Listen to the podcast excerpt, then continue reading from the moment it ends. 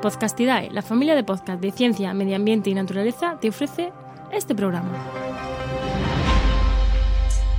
Hola, buenas tardes, bienvenidos a Enciérrate con la ciencia, ese podcast que hacemos mientras dura el confinamiento. Y por cierto, hoy ha habido una noticia que nos ha dejado un poco curiosos, ¿no? Brian May se ha partido el culo mientras hacía jardinería. Eh, tenemos un corresponsal eh, que hemos enviado a zona cero. Eh, Carlos, ¿es cierto lo que dicen? Es cierto. ¿El gobierno ha declarado medidas de mantener a los astrofísicos lejos de azadas y palas? De hecho, tan grave es el accidente que se esperaba un, que, que, se lanzase el desconfinamiento el lunes y ya lo han emplazado de manera indefinida. Ajá, jolín. Pues pero bueno, las medidas, el paquete de medidas incluye eso, ¿no? Que no te acerques a una pala de, hecho nada que, parecido. O rastrillos. O sea, dependiendo del tamaño de tus pies, los rastrillos también pueden ser peligrosos. Pero, pero, pero en general creo que el, principal culpable es la azada. Aunque, sorprendentemente, en el caso de Brian May, es un guitarrista, que los que suelen morir en terribles accidentes de jardinería son las baterías, más bien. Sí, porque están, tienen una vida un poquito más sedentaria. Hacen menos sentadillas. Bueno, pues con este ratito de humor empezamos Enciérrate con la ciencia y os voy a ir presentando a mis acompañantes. Eh, pues como hemos empezado con nuestro corresponsal, habla de ti, Carlos. Pues sí, yo que tengo todas mis capacidades motrices intactas, soy Carlos González, eh, soy eh, eh, investigador senior del Instituto de Astrofísica de, de la Universidad de Cambridge y me, principalmente me, me pueden encontrar en Twitter en arroba carlosgnfd y aprovecho estos momentos para, para, decirle a todos aquellos que estén en fase 1 que salgan con cuidado a la calle, no vayan a pisar un rastrillo. Cuidadín. También tenemos por aquí a Sandra Medrano. Sandra. Hola, encantada de estar aquí otro sábado más, equipo de los sábados. Tú la jardinería lejos, ¿no? Pues me gustan las plantas, pero ellas no me quieren mucho a mí, la verdad. Vale, entonces estás a salvo de esta terrible pandemia de partirse el culo haciendo jardinería. Nada, nada. Además aquí no tenemos ni jardín ni nada. Estamos encerrados, pero sin, sin, sin nada. Bueno, pero sin verde habla... ni nada. Muy bien. Háblanos de ti. Cuéntanos.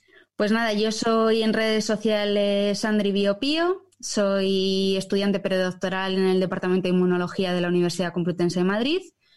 Y nada, y dirijo un podcast junto con mi compañero Andrés sobre ciencia y cine, en el que tratamos distintas áreas temáticas científicas, pues desde cualquiera que os imaginéis, pues física, biología, medicina, lingüística, historia, y las analizamos desde, desde las películas, desde el gran cine. Así que nada, os invito a todos a escuchar nuestro podcast Ciencia, Cine, Acción eh, y, y, nada, y dar las gracias a Podcastidad, que son nuestra red de podcast. Eso es. Desde aquí me uno a los agradecimientos porque sin ellos no estaríamos aquí.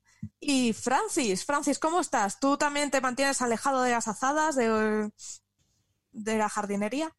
Pues sí, yo nunca he sido especialmente hábil con la azada, aunque he de confesar que de niño viví en un entorno en el que mucha gente trabajaba en el campo y, se suponía que hacía como que cuidaba eh, animales de granja, ayudaba en alguna que otra labor de campestre, pero siempre siendo el más torpe y el que más problemas generaba al común de los trabajadores expertos en dichas lides, ¿no? Bueno, yo soy Francis Villatoro, soy profesor de la Universidad de Málaga, eh, empollón desde muy pequeñito, con lo que es obviamente poco hábil para la jardinería y la agricultura y la ganadería. Y, bueno, eh, soy eh, físico, eh, informático, doctor en matemáticas, bueno, imparto clases de bioinformática y me dedico a divulgar en mi blog la ciencia de la molécula Francis.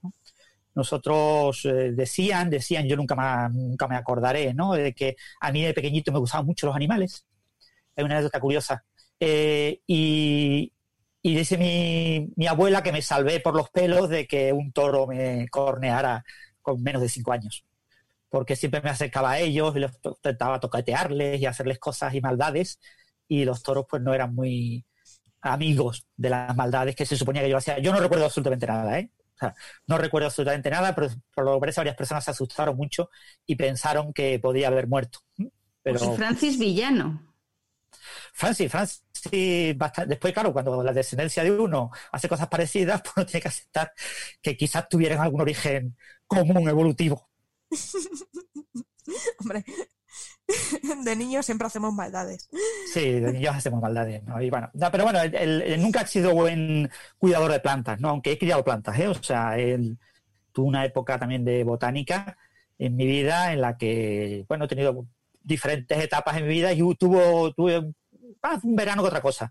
Básicamente un verano en el que estuve criando diferentes plantas en diferentes condiciones extrañas allí en la terraza de casa, tratando de forzar y estresarlas todo lo posible en su crecimiento para hacer un chequeo de cómo podía eso afectar a su comportamiento. ¿no? Y, estuve trabajando con las plantas que no quería la familia, con cardos, con algunas eh, plantas borrajeras de estas que surgen en, en lo que tienes en macetas, etcétera, y que la gente suele arrancarlas. Yo arrancaba y las cultivaba en diferentes peceras, en diferentes macetas transparentes, estudiando eh, qué les pasaba a las raíces cuando yo hacía ciertas cosas. Bueno, maldades de niños.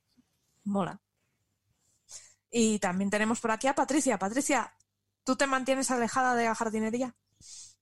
Pues sí, bueno, solo decir que suspendí botánica en la carrera, así que Así que, Yo también, pero luego saqué un 9. El primer parcial, luego lo recuperé y saqué un 7. Todo hay que decirlo. Pero sí, no, no, yo no soy de plantas, vamos, se me mueren hasta los cactus. Eh, aunque son difíciles de cultivar y nada, bueno, yo soy bióloga, eh, soy doctora en biomedicina, en redes sociales me podéis encontrar como ITAP27 y nada, eh, otro sábado más con vosotros y gracias a todos. Eso es. Y aquí a los mandos tenemos a Juan. Juan, la jardinería, ¿y tú qué tal?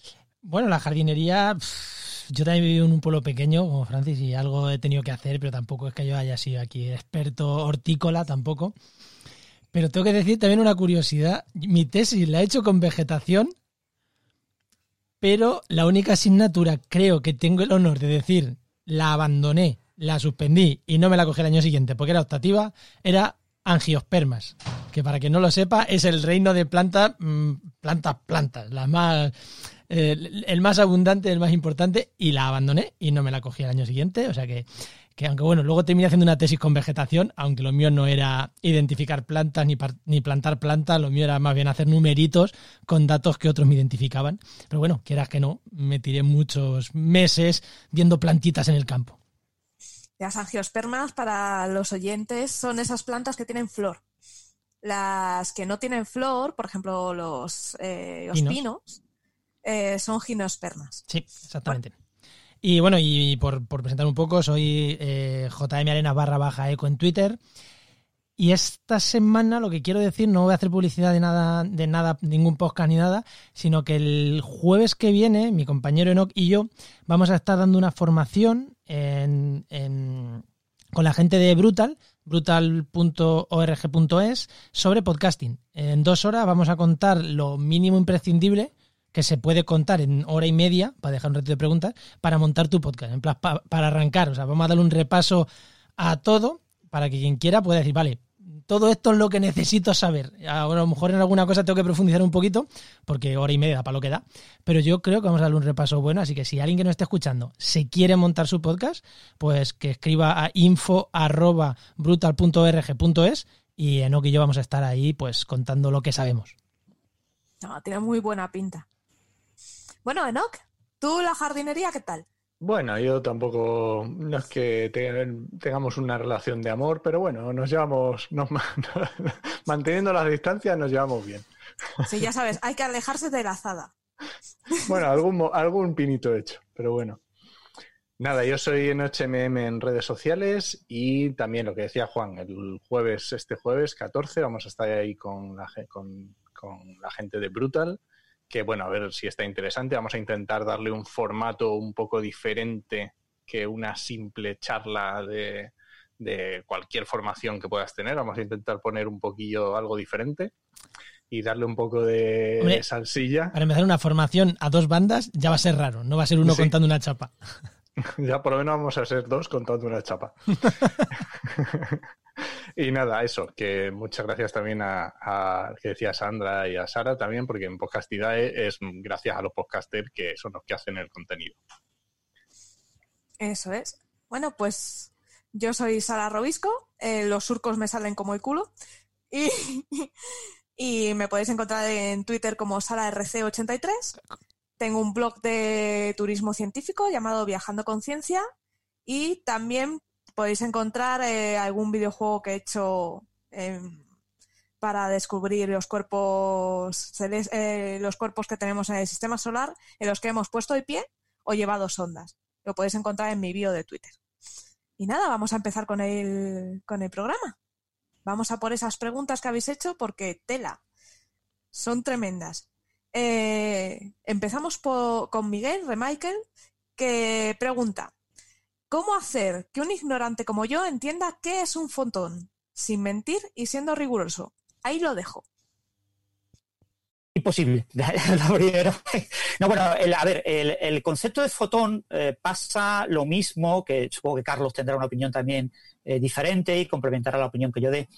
Eh, el concepto de fotón es un concepto del que se ha abusado mucho. Es como el concepto de energía o del concepto de masa. ¿Qué es masa? Pues depende de quién lo diga, ¿no? Y depende de dónde lo diga, cuándo lo diga. Porque hay miles de cosas que, a las que hay alguien alguna vez que ha llamado masa, ¿no? Y el concepto de fotón pasa lo mismo, ¿no? O sea, el concepto de fotón para un físico de láseres es una cosa completamente distinta para un físico de partículas fundamentales que para un astrónomo, que para un astrofísico solar, que para un astrofísico eh, galáctico. O sea, son conceptos distintos, no tienen nada que ver. Cuando ellos hablan de un fotón, dos fotones, hablan de cosas completamente distintas. ¿no? Entonces, eh, en ese sentido, lo primero que hay que plantearse a la hora de explicar un concepto tan polisémico es a qué fotón nos estamos refiriendo, es decir, a quién quieres que te cuente lo que es un fotón. Entonces yo le voy a dejar a Carlos la oportunidad de que nos explique lo que los astrónomos entienden por fotón, que eh, son muchas cosas, ¿eh? porque depende mucho del detector que usen y del tipo de fotón del que estén hablando, porque hay muchos tipos de fotones.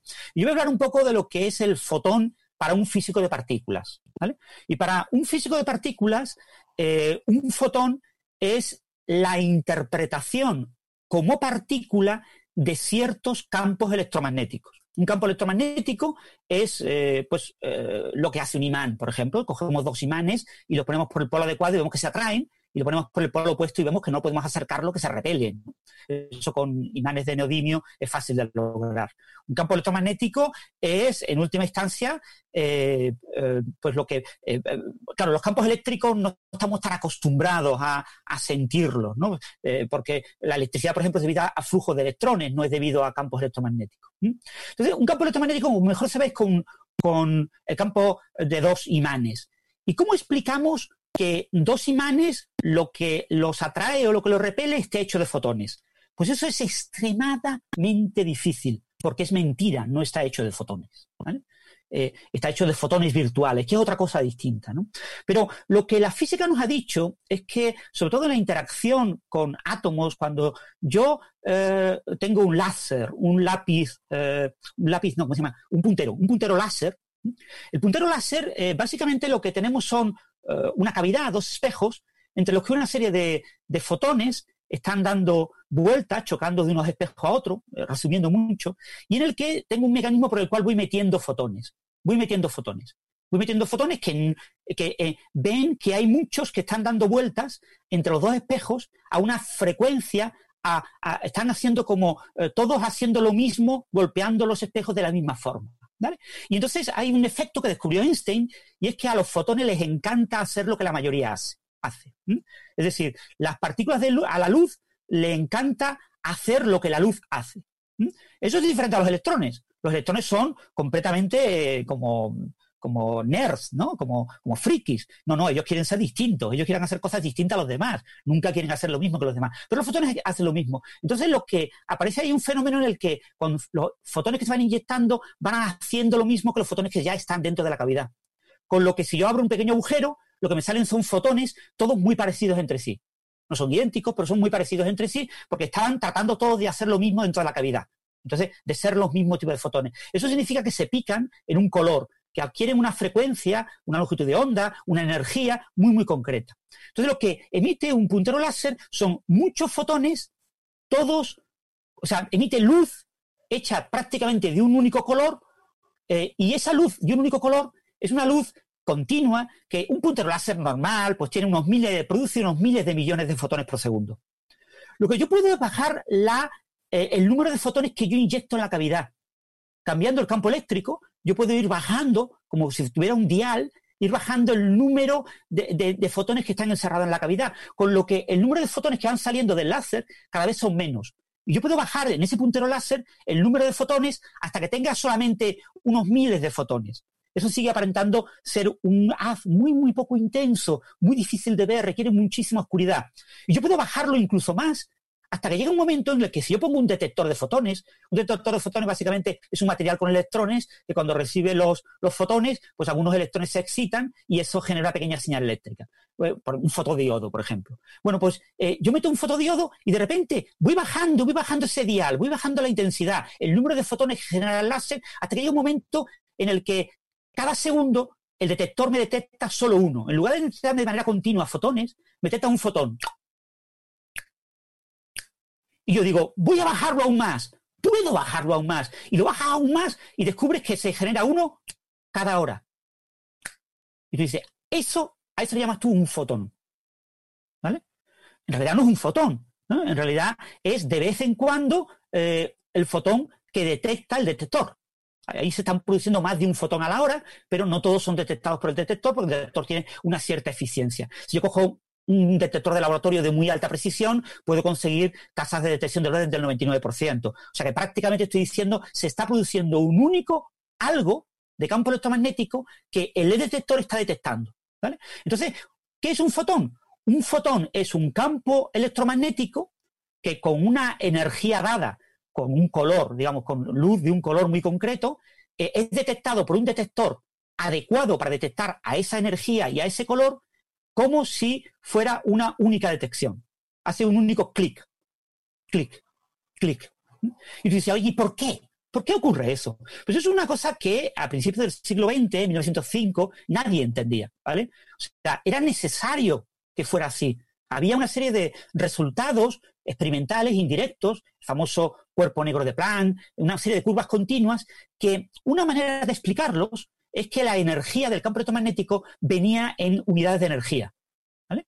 Pero en una manera como muy formal, ¿no? Y Einstein pensó, bueno, eso quizás esté relacionado con un efecto súper raro que se llama el efecto fotoeléctrico. Y es ese efecto que he puesto yo en el detector. Y es que eh, de vez en cuando, en una placa, cuando yo, cuando incide luz, eh, la luz tiene como una, una frecuencia eh, de corte, es decir, el, el, si eh, la frecuencia de la luz, el color de la luz es menor que una cierta cantidad, eh, no se excita ningún electrón, no, no se excita el detector, pero si el detector recibe la frecuencia adecuada, empieza a excitarse y empieza a dar señales, ¿no? Y si tú tienes luz de frecuencias aún mayores, pues notas una señal determinada. Y esa señal aparenta ser una señal parecida al golpe de una bola de billar contra una bola en un billar.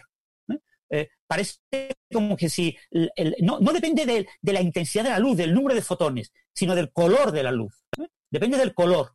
Entonces, como hay un corte en color, dices, eso no puede ser. O sea, si, la luz fuera una cosa continua, eh, necesariamente tendría que haber una cola. Incluso para bajas eh, intensidades o para colores por debajo de esa barrera, tendría que excitarse el electrón. Sin embargo, el electrón no se excita. El detector no ve nada con. Entonces, ¿cómo, es posible? Entonces, parece como que fuera necesario superar una cierta energía de umbral que tiene el electrón, como si tú tuvieras que darle un golpe suficientemente fuerte a la bola para que la bola se moviera y llegara a chocar contra el borde del, tapete.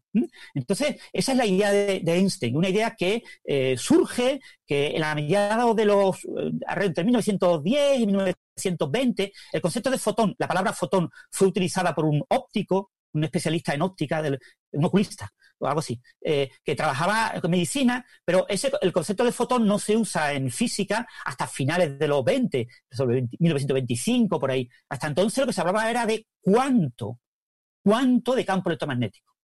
Y eh, a principios de la década de los 20, en ciertos experimentos ópticos parecen indicar que hay una cierta discretización de cosas, pero no estaba claro, ¿no? No está claro hasta, hasta mediados de los 20. Entonces, básicamente el fotón es eso. El campo electromagnético, el campo, la luz, la luz en general, las ondas de radio, eh, eh, todo lo que son los rayos X, por supuesto el ultravioleta, el infrarrojo, todo, todo el espectro electromagnético, bajo intensidades. La intensidad es el número de algo Y ese número de algo, a ese algo se le llama fotón.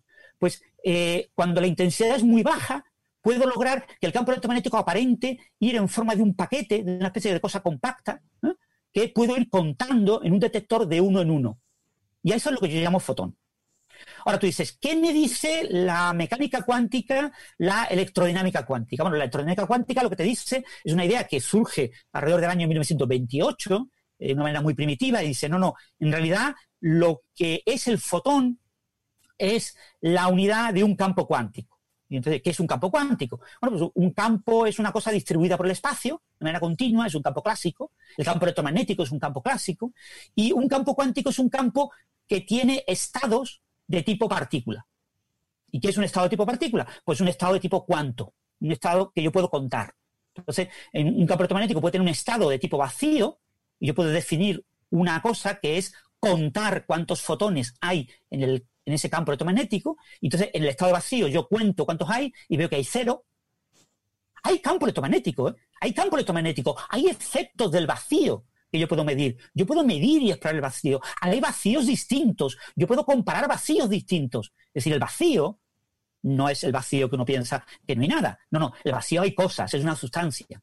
Pero independientemente de eso, yo cuando aplico el proceso experimental de medida de número de fotones, en el vacío tengo cero fotones.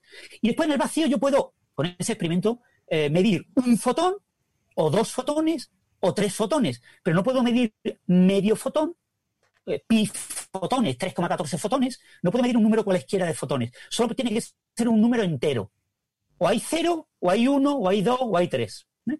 Si yo eh, doy al vacío una energía de equivalente a 3,2 fotones de cierta frecuencia, de cierto color, aparecen tres fotones.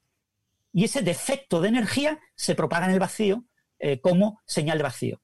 ¿eh? no se aprovecha. Entonces, para, por ejemplo, para hacer eso, yo tengo que utilizar una partícula de alta energía, pues esa partícula de alta energía produce dos fotones y sigue existiendo, porque tenía energía de 3,2. Eh, perdón, de 2,3. Si tiene energía de 2,3, produce, puede producir dos fotones, pero queda un remanente, sigue existiendo. Si la, energía de la partícula es la adecuada para producir exactamente dos fotones de energía concreta, se producen dos y desaparece esa partícula esa partícula se ha aniquilado, se ha desintegrado en dos fotones. ese tipo de proceso lo podemos ver en ciertos experimentos, por supuesto de manera muy indirecta, ¿eh? nunca vemos el vértice, nunca vemos la, interacción como tal, vemos los resultados, ¿eh? Los resultados lejos del lugar donde ocurren las cosas. ¿no? Se llama comportamiento asintótico. Entonces, en ese sentido, desde el punto de vista cuántico, la, la luz y todas las partículas están hechas de un campo que tiene un estado vacío, que yo puedo darle energía a ese campo en cierta región eso excita el campo, lo hace vibrar y esas vibraciones se miden en número de estados de partícula. Si la partícula tiene masa, yo necesito dar una mínima energía para que se excite la partícula, esa energía mínima le llamo masa, y a partir de ahí la partícula surge con su masa, obviamente, nace la partícula y nace con una cierta velocidad, ¿no? Las partículas, obviamente, no, si tienen carga eléctrica no pueden nacer solas, porque tienen que nacer a pares para que se preserve la conservación de la carga eléctrica. Bueno, hay una serie de simetrías que, y de propiedades de conservación que, no vienen al caso. Pero, eh, grosso modo es eso. Eh, hoy en día entendemos el campo electromagnético como que yo puedo excitar en una cierta región del espacio-tiempo eh, ese campo electromagnético para que produzca una o varias partículas pero no soy capaz de explicarlo, de excitarlo para que eh, produzca eh, una partícula y media. El concepto de partícula y media no tiene sentido. O sea, o se produce una con exceso de energía o se producen dos con exceso de energía. O, y si lo hago exactamente, puedo incluso ajustar al máximo y que prácticamente solo se produzcan dos, con alta probabilidad. ¿no? Pero mm, no puedo producir una partícula y media. Y, bueno, eso básicamente es un fotón. Yo digo que eh, no sé si es una manera rigurosa, muy rigurosa de hablarlo, pero eh, para un físico lo que nosotros tenemos es eh, un dispositivo experimental que cuenta fotones, al que llamamos detector de fotones, que detecta fotones de uno en uno, y tenemos que somos capaces de generar fuentes que excitan el detector de un único fotón con un único fotón, con lo que aparenta ser un único fotón. Entonces yo puedo ver en una placa, por ejemplo, puedo ver cómo incide un único fotón en diferentes lugares. Voy viendo cómo aparece una pequeña luz, otra luz, otra luz, y digo, ahí ha incidido un fotón. Lo que pasa es que ya os digo, en, óptica no lineal, en óptica, en, muchas aplicaciones derivadas, eh, cualquier cosa elemental que detecta un detector de uno en uno se le llama fotón. Y eso no necesariamente coincide con el concepto de partícula fundamental. Ahí se habla de cuasipartículas de tipo fotón, igual que los electrones en un, en un hilo. En un cable, los electrones no son electrones. Que nadie imagine que un electrón, que hay electrones en un cable moviendo la electricidad. Eh, lo que hay son cuasipartículas de tipo electrón. Hay ondas de electrones. Por lo mismo pasa muchas veces en óptica, en medios materiales, etcétera. Eh, no se puede hablar de fotón, hay que hablar de una cuasipartícula tipo fotón. Pero yo os digo, eh, entender realmente qué es una partícula requiere entender qué es un campo cuántico. Y un campo cuántico es imposible de entender. ¿Y por qué es imposible de entender? Porque es un concepto fundamental. Yo puedo entender un átomo, te puedo explicar qué es un átomo. Un átomo está hecho de cosas. Entonces yo te puedo explicar el átomo cómo esas cosas de las que está hecho un átomo configuran lo que yo llamo un átomo. Yo puedo entender lo que es un protón, que es una partícula compuesta, no es fundamental, porque yo puedo explicarte de qué cosas está hecha un protón y cómo en cierta configuración conforman lo que yo llamo protón. Pero yo no te puedo explicar lo que es un campo electromagnético o lo que es un fotón, porque un fotón no está hecho de nada, es un fotón, es un objeto fundamental. Tú dices, no, pero puedes explicármelo con la teoría de cuerdas. Vale, vale, pues te lo explico la teoría de cuerdas. Pero eh, eh, la teoría de cuerdas es hipotética y no me lo explica. Eh, después al final me preguntas, ¿y qué es una cuerda? Y, llego a lo mismo. O sea, los conceptos fundamentales en física, como el concepto fotón, como el concepto campo cuántico, como el concepto tiempo, como el concepto espacio, no se pueden explicar. Porque como si son fundamentales, por definición de fundamental, no tienen nada debajo. Y si no tienen nada debajo, yo no te puedo dar una explicación de tipo están hechos de algo. Y ese es el gran problema con la explicación para legos eh, y sin mentir de lo que es un fotón. ¿eh? La explicación es no sabemos lo que es un campo cuántico. ¿Por qué? Porque no tenemos ninguna teoría más fundamental que la de campos cuánticos. Los campos cuánticos son lo fundamental. Entonces, un fotón es la excitación fundamental de un objeto fundamental. Por lo tanto, no existe ninguna manera, no existe nada debajo que me permita explicarte qué es. Tú puedes hablar de analogías, ¿no? La temperatura en una habitación, el aire en una habitación, puedes hablar todas las analogías que tú quieras, pero eso nunca será riguroso. Y bueno, me paso la voz a, Carlos porque ya estáis hartos de escucharme.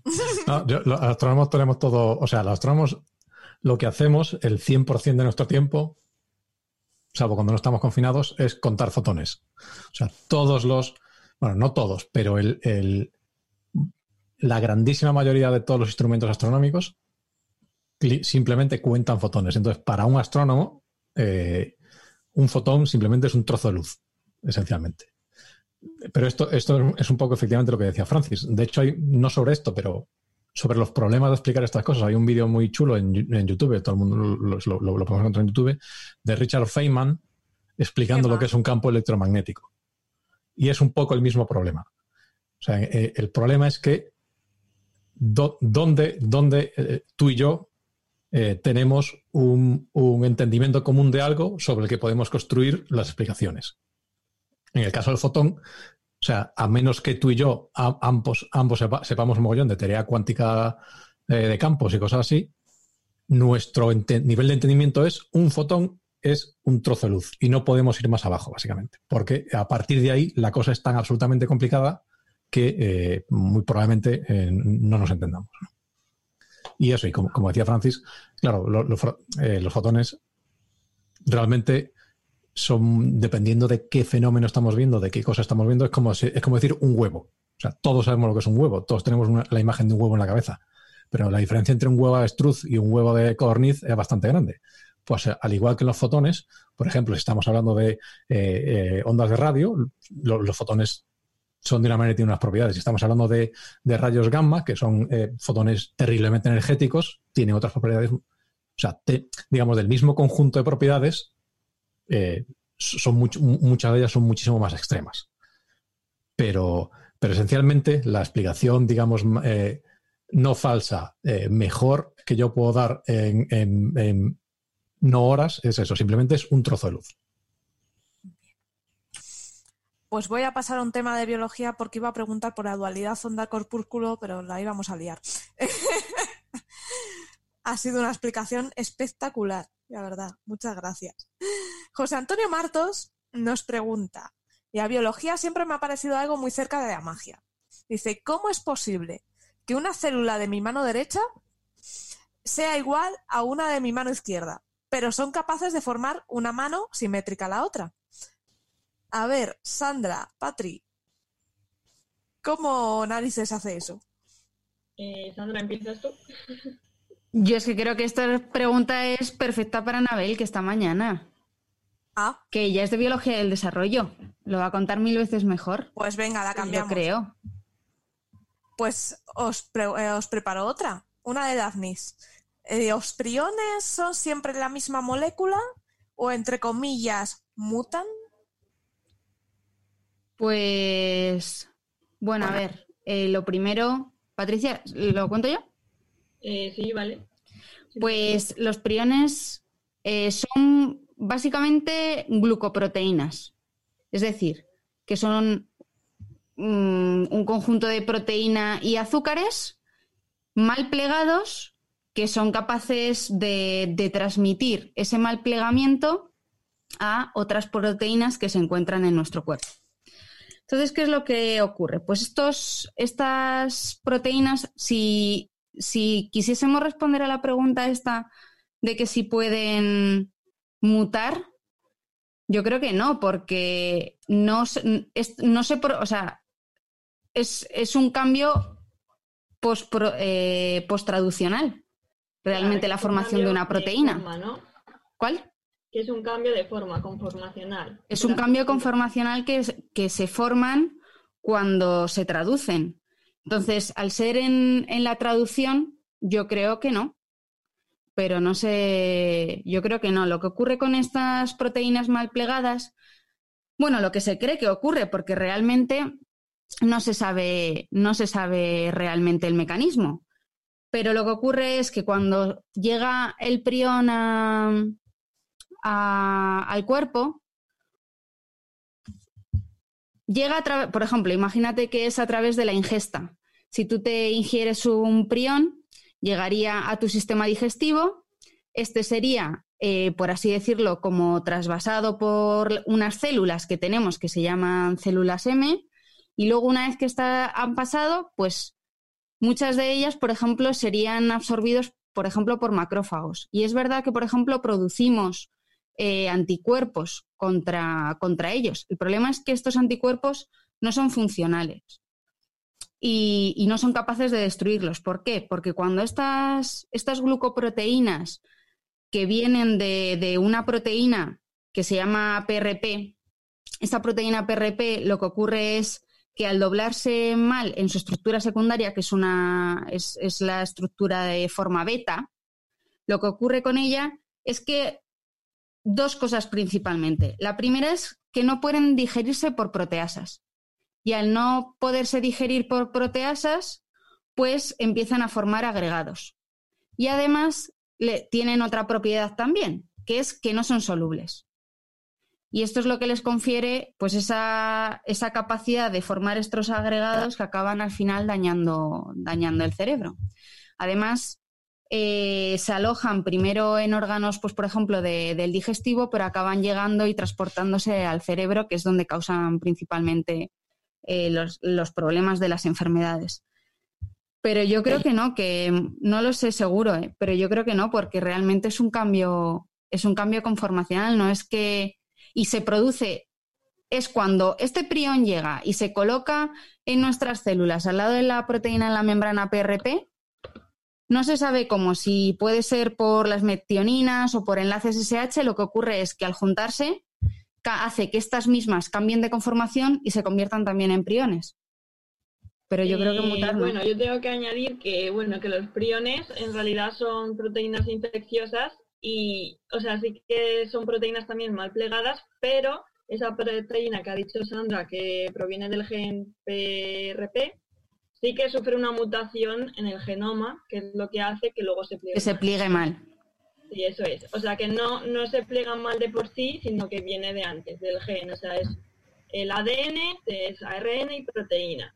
Porque si fuera más eh, directamente en el proceso último, que es el plegamiento, en la célula hay unos sistemas que se llaman eh, no, los HCP, 90 hay unas proteínas que lo que ayudan es a como evitar ese mal plegamiento.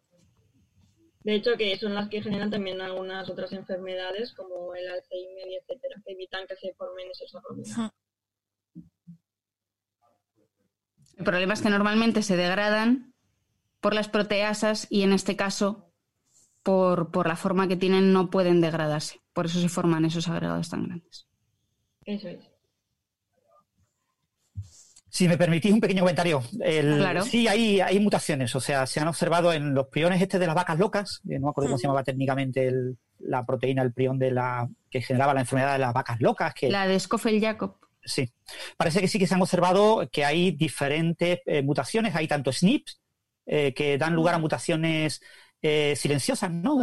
sinónimas, que producen la misma proteína, pero en el gen que, da lugar a, esa proteína priónica eh, se observan esas mutaciones y también hay mutaciones que cambian eh, aminoácidos, algunos aminoácidos concretos, ¿no? Obviamente en regiones que no son las más importantes para, entre comillas, la función biológica del prión, que es lograr que otras proteínas se plieguen mal como ellas, ¿no? Pero parece que sí que se han observado varias mutaciones y lo que pasa es que, que yo sepa... ¿Eso ocurre, Francis, en, en, la, en el bovino?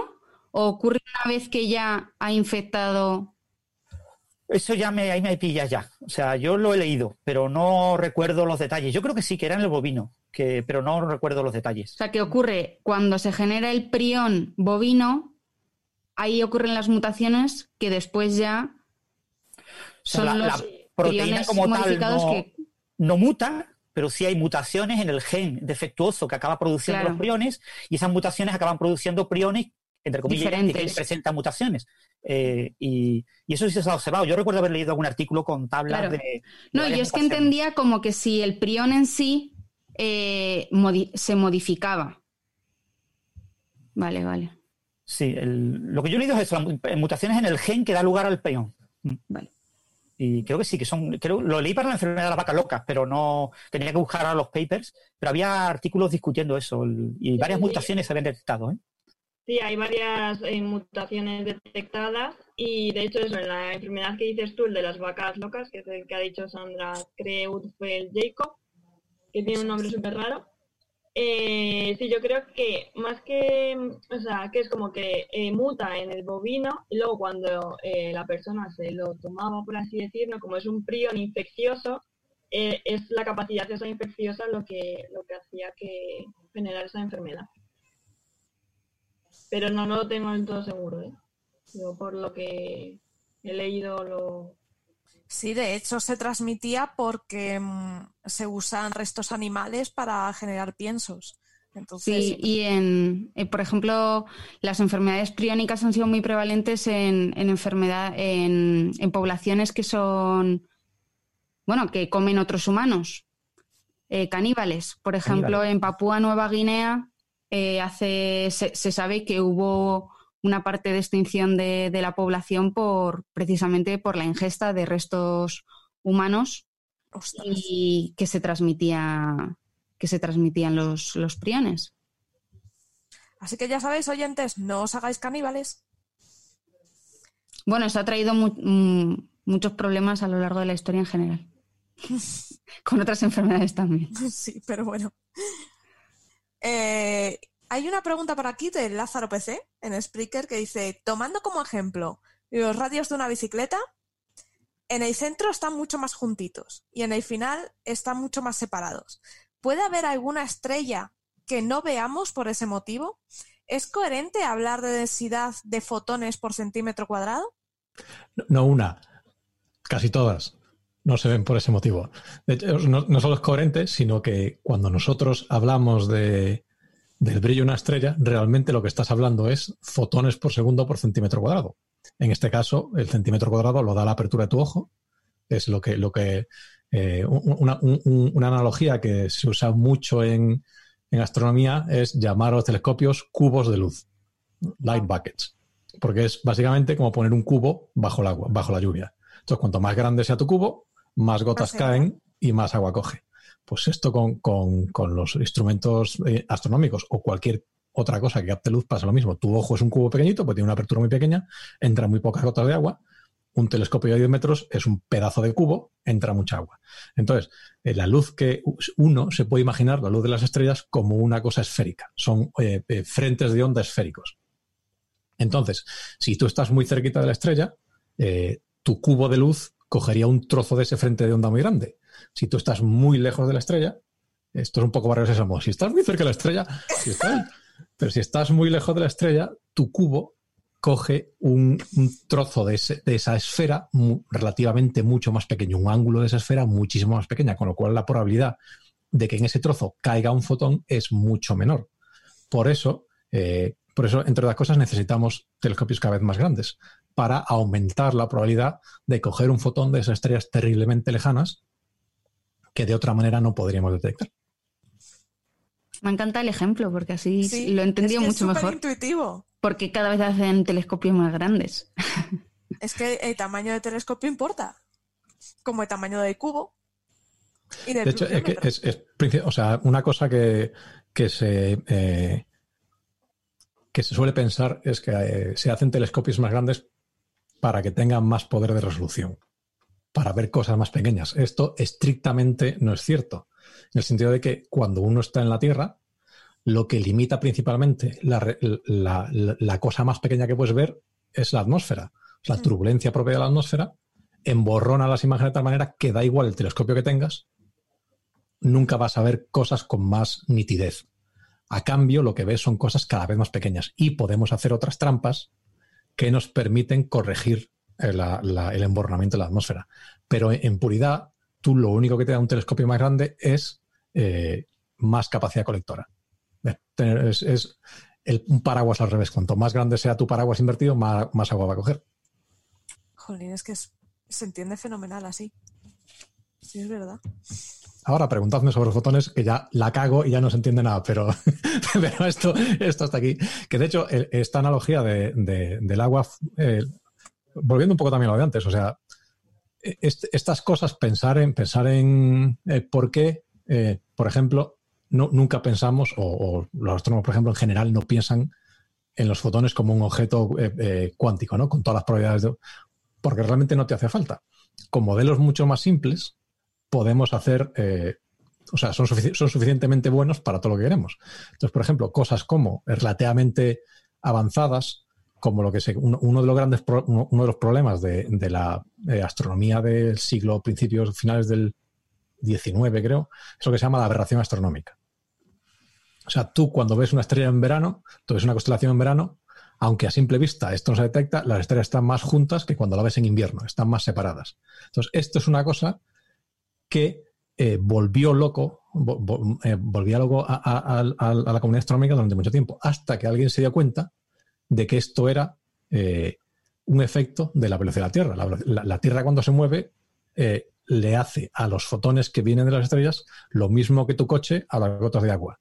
Entonces, cuando tú vas en coche, cuando tú estás quieto, el agua cae casi vertical. Cuando tú vas en coche a una cierta velocidad, te daría la impresión de que el, agua cae hacia ti, tiene una cierta velocidad eh, horizontal. Pues a, los fotones les pasa lo mismo. Cuando la Tierra se mueve hacia los fotones, da la impresión de que los fotones vienen de un ángulo diferente, da la impresión de como, como el agua en el coche parece que tienen cierta componente longitudinal, mientras que cuando la Tierra se aleja porque está en otro trozo de su órbita, da la impresión de que eh, las estrellas están en otro sitio porque el ángulo con el que la vemos es diferente. Por eso este tipo de abstracciones de el fotón es un trozo de luz funcionan por este tipo de cosas, porque para, para, muchas, para muchas facetas de la ciencia no necesitamos complicarnos la vida esencialmente.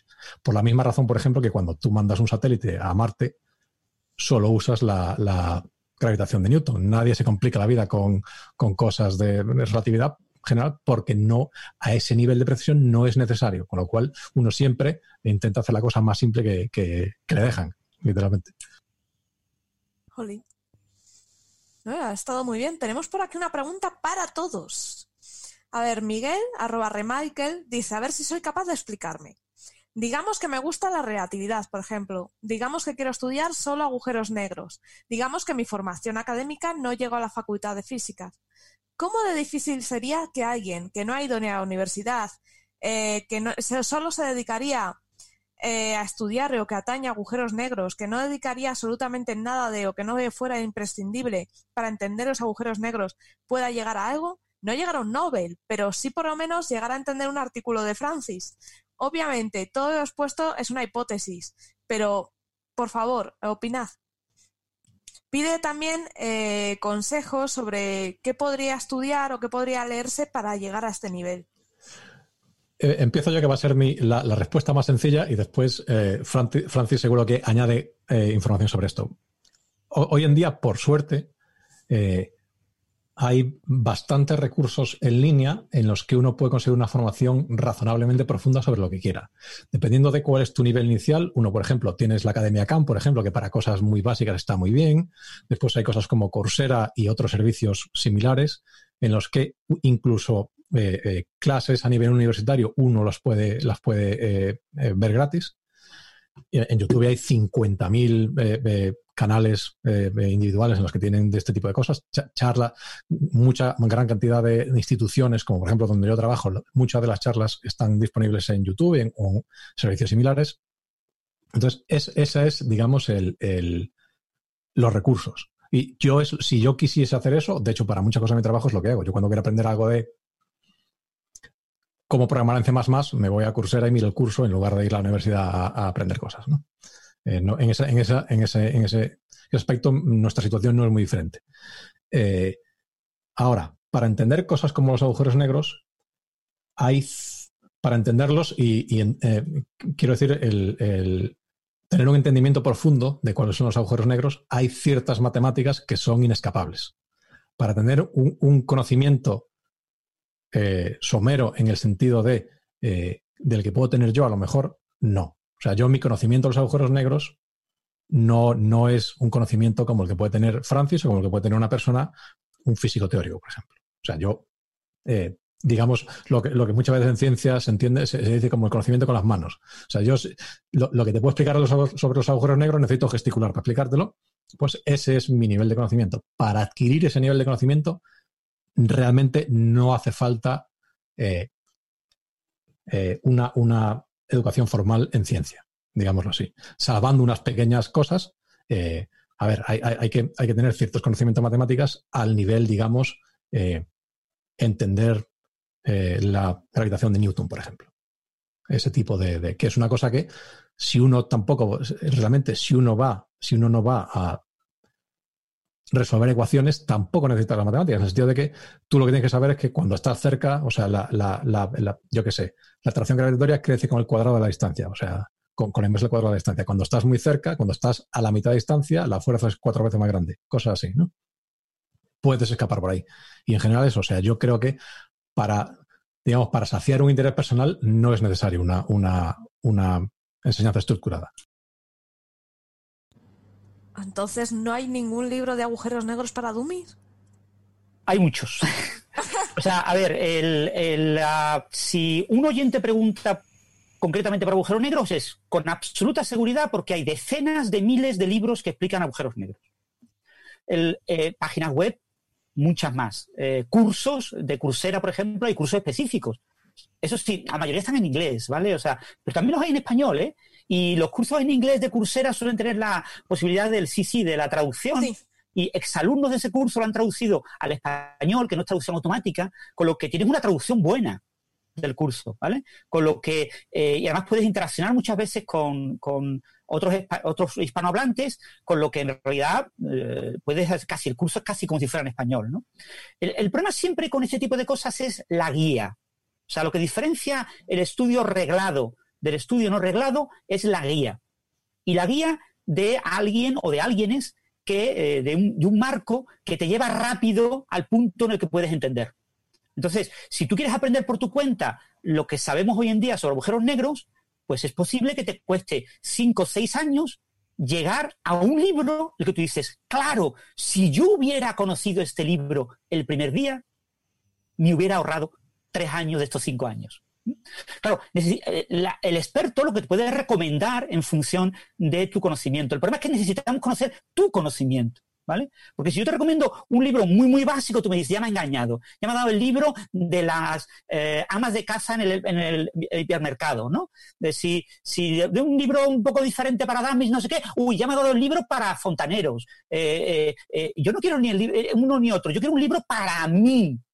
Claro, yo para ti necesito saber lo que tú sabes. Necesito hablar contigo, interaccionar contigo, ver dónde flaqueas, que tú me expliques lo que sabes, lo que no sabes, hasta dónde llega, que yo te haga preguntas. Esa es la labor del profesor. Entonces, el, profesor, la persona que guía, el, tutor, el, que tutoriza, el mentor, eh, se usa mucho en, el mundo británico, ¿no? El, mentor que te va eh, eh, guiando hacia el conocimiento es el que puede permitirte avanzar más rápido. Pero si lo que quieres es aprender por gusto y por placer y no tienes eh, necesidad de ir demasiado rápido, eh, perfectamente puedes hacer lo que ha dicho Carlos, recurrir a cursos, a información que hay en la web, hay muchísimo. Libros en español de agujeros negros, mm, yo ahora mismo en mi biblioteca personal en casa, pues tendré 30, pero publicados en español tiene que haber cientos, en español. Claro, tú dices, ¿qué libros? Yo qué sé, mira, pues un libro, el libro de agujeros negros de Pierre de Liminé, eh, que publicó eh, Alianza Editorial. Es precioso, está muy bien ilustrado y es uno de los grandes expertos franceses en agujeros negros. Te lo cuenta infinitamente mejor que Stephen Hawking, ¿no? Y, te pone dibujos, pues te pone diagramas de Carter, te pone lo que te tiene que poner, ¿no? Te habla de, los trabajos eh, más relevantes. es tu nivel, pues lo mismo te puedes enfrentar con ese libro de, Pierre de y ver los libros de Thorne, Keith Thorne, tiene los libros de agujeros negros de Keith Thorne son preciosos también, están muy bien. Tienes que enfrentarte. Tú dices, yo quiero, por ejemplo, por ejemplo, una recomendación. Si vas a buscar un curso en YouTube, en Coursera, mira uno que tenga mucha gente. Por ejemplo, Leonard Saskin, Lenny, Lenny Saskin, tiene eh, S-U-S-S-K-I-N-D, Soskai, no, sé cómo se lee en mm. inglés, eh, tiene un curso de gravitación en el que como la mitad del curso son agujeros negros, está hecho para mayores, son los famosos cursos que daba Richard Feynman para personas mayores, a él le encantaba ese tipo de cursos, porque después se podía ir con los mayores a tomar cervezas y, eh, por ahí de, parranga. Eh, y, bueno, Lenny Saskin da los cursos, por ejemplo, en vídeo, los da tomando café, que eso que en España es como una cosa que un profesor tomando café y parando de vez en cuando, espera un segundo, voy a tomarme un de chocolate. Usted no el chocolate ahí. Pero bueno, eh, es divertido. Y son cursos pensados para mayores y te cuentan eh, eh, lo que una persona de 40 años que estudió física y matemáticas en bachillerato pues lo que le quede de física es lo que yo supongo que él sabe y le cuento la física de agujeros negros y le cuento el problema de la información cuántica en, agujeros negros que planteó Hawking, ¿no? O sea, son cursos que están muy bien y son muy recomendables. Y esos cursos ahora los está sacando en forma de libro. Pero esos cursos han tenido en YouTube millones de visitas. Cuando tú vas a YouTube a buscar información sobre agujeros negros, busca cosas que duren más de 20 minutos, es el límite de, de, Si lo que dura menos de 20 minutos es comercial. Recordar que en YouTube creo que el límite eran 12 minutos. A partir de 12 minutos YouTube te pone más de un anuncio, con lo que todos los youtubers quieren tener más de un anuncio, con lo que hacen vídeos entre 15 y 20 minutos. Pero nadie quiere hacer un vídeo de más de 20 minutos porque nadie en YouTube ve vídeos de más de 20 minutos. Solo ven vídeos de más de 20 minutos en YouTube la gente que quiere asistir a un curso, que quiere asistir a una charla, cosas así. Entonces, busca vídeos de más de 20 minutos sobre agujeros negros usando black holes, la palabra en inglés, y trata de ver el vídeo dos o tres veces en inglés, depende de tu dominio del inglés, y hay cursos muy, muy buenos. Y trata de ver un vídeo que haya visto al menos un par de millones de personas. Si el vídeo lo ha visto 100.000 personas o 200.000 personas, por muy guapo o guapa que sea la persona que te lo cuente, no lo veas. Porque ves un curso, no lo ha visto tanta gente. Puede ser muy bueno. Pero los que realmente ven mucha gente es porque son muy buenos. ¿eh? Los indios, los africanos, eh, eh, mucha gente en Latinoamérica, eh, mucha gente en Rusia, en, muchos lugares está buscando lo mejor de lo mejor y lo premia con visitas. Entonces, es un parámetro fácil de encontrar. En páginas web es más difícil, pero también puedes buscar el Google Trends y puedes descubrir qué página web ha visto ya mucha gente. Tú puedes hacer de manera activa una selección y, no buscar lo que te recomienda Google, que cree Google que tú tienes cierto conocimiento, sino lo que se adapta mejor a tu conocimiento, probando, buscando, disfrutando. Y sobre todo, disfrutar y, estar encantado. Y de vez en cuando coger un libro técnico, coger un libro técnico. Eh, eh, hay muchos libros, eh, for Dummies, por ejemplo, que son bastante técnicos. Hay, varias series de McGraw-Hill para idiotas, para no sé qué, que, bueno, eh, son libros que incluso tienen fórmulas matemáticas. Cogerte un libro de fórmulas matemáticas y tratar de buscar las palabras clave en el libro de fórmulas matemáticas. Eh, conexiones afines, eh, símbolos de Christoffel, curvatura, yo qué sé, ergosfera, una serie de palabras clave y buscar vídeo, buscar información sobre esas palabras clave. Y poco a poco irás aprendiendo y descubriendo que no es tan difícil. O sea, lo maravilloso de la física es que tener un conocimiento profundo es fácil, porque las ideas profundas son muy, muy sencillas.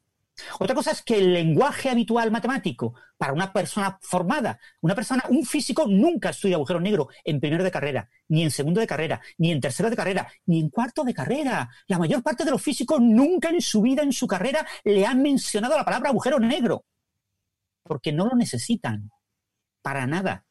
No, no, ya los físicos teóricos, lo que hacen el máster en teoría, ya sí, los estudiantes de física que eligen la asignatura optativa de relatividad general, ya sí.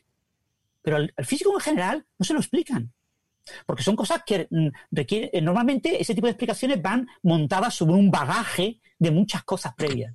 Pero sin embargo, por Internet hoy en día hay muchísima información y después en, estos cursos de Coursera que ha comentado eh, Carlos, en general hay muy buen feeling, muy buen contacto, muy, una buena presencia, interacción entre los alumnos los alumnos saben que, no están en un entorno de una universidad normal y corriente, que no pueden irse a jugar los dardos o a tomar una cerveza con los colegas porque están en otro lugar del mundo, lo que hacen es interaccionar mucho y hay foros internos, discuten los problemas y son personas enamoradas de lo que están aprendiendo y, se disfruta muchísimo. Entonces, eh, yo les recomiendo encarecidamente que, que siga esa línea. Sí, yo hice un curso de Python en Coursera y tenía, y lo siguen manteniendo, ¿eh? Yo hice hace mogollón de años, eh, las office hours. Entonces, eh, quedan a ciertas horas y hacen como un chat y cuentan, eh, ¿y tú dónde estás? Y mira, estoy aquí y estoy probando esto en Python y qué experiencias tienes. Y mola un montón porque se aprende mucho y no solo se mantiene durante el curso, sino que luego lo postergan durante años con los nuevos alumnos. Está muy, muy interesante. La verdad es que Coursera está muy bien. A mí sí me, sí me gusta. Hmm. ¿Alguna cosilla más o cambiamos de tema? Vale. Pues ARC, ARC barra baja Twi en Twitter, nos pregunta, dice, he oído hablar de una cosa que llaman células sintéticas. ¿Qué son y cómo se hace una célula artificial? Pues bueno, este concepto se hizo muy famoso, no sé si os acordáis, porque, porque el Vaticano tuvo una controversia con, esta investigación. Porque básicamente fue un grupo, un grupo de investigadores que lo que hizo fue no creó nada realmente, no, no se crean células sintéticas, más bien lo que se hace es que se copian lo que hicieron fue que secuenciaron el, ADN de una bacteria y ese ADN lo sintetizaron eh, en el laboratorio y después se le introdujeron a otra bacteria a la cual se le había quitado su ADN y crearon una bacteria sintética, por así decirlo, que realmente podía seguir viviendo y cumpliendo sus funciones vitales con un ADN que había sido sintetizado en, el laboratorio. Es, micoplasma micoides, que es, un, es, una bacteria que vive normalmente también en, rumiantes. Y, bueno, o sea, básicamente lo que se hace es eso, se, se, coge una secuencia de ADN o ARN que es previamente conocida, que se ha secuenciado previamente, se sintetiza en el laboratorio y una vez que se ha sintetizado en el laboratorio, se le quita a otra bacteria, se le vacía su ADN y se le, se le inserta. Y luego, aparte, se pueden hacer modificaciones. Por ejemplo, concretamente en este estudio lo que se hizo fue que como estas micoplasma, a nosotros también nos afectan otro tipo de especies de micoplasma, pero concretamente esta, por ejemplo, que afecta a, a las cabras, eh, se le quitó, por ejemplo, los genes que la hacían patogénica. De manera que la nueva célula sintética que hicieron de, microplasma, pues ya no era infectiva. ¿Esto para qué se quiere usar? Pues esto, por ejemplo, hay mucho interés en la industria en general. Por ejemplo, para el uso y la formación de producir biofósiles. porque hay bacterias que, por ejemplo, son capaces de, generar a partir de cierta materia o, con luz, de sintetizar pues, otras cosas que pueden servir como, por ejemplo, de biofósiles. O generar cualquier otro tipo de uso, por ejemplo, en, plantas para en plantas de, de potabilizadoras para, para generar también bacterias sintéticas que tengan propiedades mejores que las actuales. Yo que además, bueno, que es, es, es un tipo de investigación que está muy, muy en alza. Pero vamos, que crearse como tal no se crea. Crear sería que tú, por ejemplo, inventas una secuencia de ADN o ARN que es funcional, que es capaz de, cumplir sus funciones vitales y, y, es nueva. Pero realmente esto no es algo nuevo. Es que tú modificas algo que ya existe, que conoces, que has secuenciado y se lo metes a una célula que, a la cual le has quitado previamente el, ADN. Es como un copy-paste. Claro, y bueno, yo hubo un poco de controversia por eso, porque en, un y se hizo famosa este estudio por porque el Vaticano dijo que fue que, los humanos no podíamos ser Dios. Y entonces pues se hizo bastante famoso este estudio, por eso. Pero bueno, que realmente no se crea nada. Pero porque se lo vendieron mal. Si tú al Vaticano le explicas que estás modificando una bacteria para que el vino de misa sea mucho más rico, pues quizá te lo compren. Bueno, me ha resultado curioso lo que ha comentado Sara de biofósiles, ¿no? Yo no lo había escuchado nunca. Eh, suele llamarse biocombustibles, ¿no? Hmm. Mm. Sí, pero es... que no, los combustibles son fósiles. Hmm. Sí, el, padre de toda esta tecnología, eh, eh, bueno, de, estas eh, micoplasma artificiales o algo así que le llamó, es Craig Venter. Craig Venter fue uno de los que secuenció el genoma completo humano, el DOF, y en paralelo al proyecto de Collins, al proyecto público, al proyecto Genoma Humano, eh, tuvo que apoyarse en el proyecto Genoma Humano para poder hacerlo, porque es una tecnología que hoy en día ya es la tecnología que todo el mundo usa para hacer secuenciación, pero que en aquel momento era más pionera. Y Craig Venter es el chico malo de, la película, es el, gran biólogo molecular que siempre está al borde del Nobel, ¿no? Siempre hace cosas muy para obtener el premio Nobel eh, y que sabe recabar muy bien fondos y que trabajen para él otros premios Nobel. Entonces él tiene varios premios Nobel en el equipo, gente muy joven, mucho dinero, muchos laboratorios, y eso es una cosa que da muchísima envidia con lo que va a ser muy difícil que le den el Nobel, pero probablemente pues se lo merezca y está haciendo muchas cosas. Y esto pues obviamente si lograra eh, utilizar las bacterias, eh, los micoplasmas son bacterias muy muy sencillas, con un número de genes muy pequeño, por eso decidió utilizar eh, estos genes. Y una de las ideas de Venter, claro, Venter mezcla la idea para premio Nobel con la idea tecnológica. La idea tecnológica es fábrica de eh, usar las células como fábrica para fabricar biocombustibles o lo que ha comentado eh, Sara, pues para potabilizar o para hacer cosas, ¿no? Pero la idea básica para el premio Nobel es descubrir el genoma mínimo. Entonces lo que hacían era ir quitando gen a gen de, la bacteria y ver eh, qué versiones artificiales eran o no eran buenas y ir tratando de construir cuál es el genoma mínimo que tiene que tener una bacteria que eso es una cosa que podría tener implicaciones sobre el origen de la vida y cosas por el estilo, y que podría ser eh, novelable con un premio Nobel. Entonces, Craig Venter siempre está haciendo cosas en las que él cree que le pueden llegar a dar el premio Nobel, y por supuesto cosas que él vende a grandes eh, grupos de inversión como que van a dar miles de millones de beneficios en las próximas décadas. Wow. Espectacular. La verdad es que este hombre Jolín, es el Tony Stark de la biología. y por aquí tenemos un interrogatorio que nos manda Mel Castillo, arroba melfcp. Un saludo, Mel, que va de meteoritos. Y pregunta, pregunta número uno. ¿Los meteoritos pueden provenir de cometas? Chan, chan, chan, chan, chan, chan. ¿Alguien lo sabe? Eh, sí, claro, sí, creo que sí, no, creo que no hay problema. O sea, en general, lo, ¿acordáis la idea esa de que los cometas eran núcleos eh, de, eh, hielo sucio?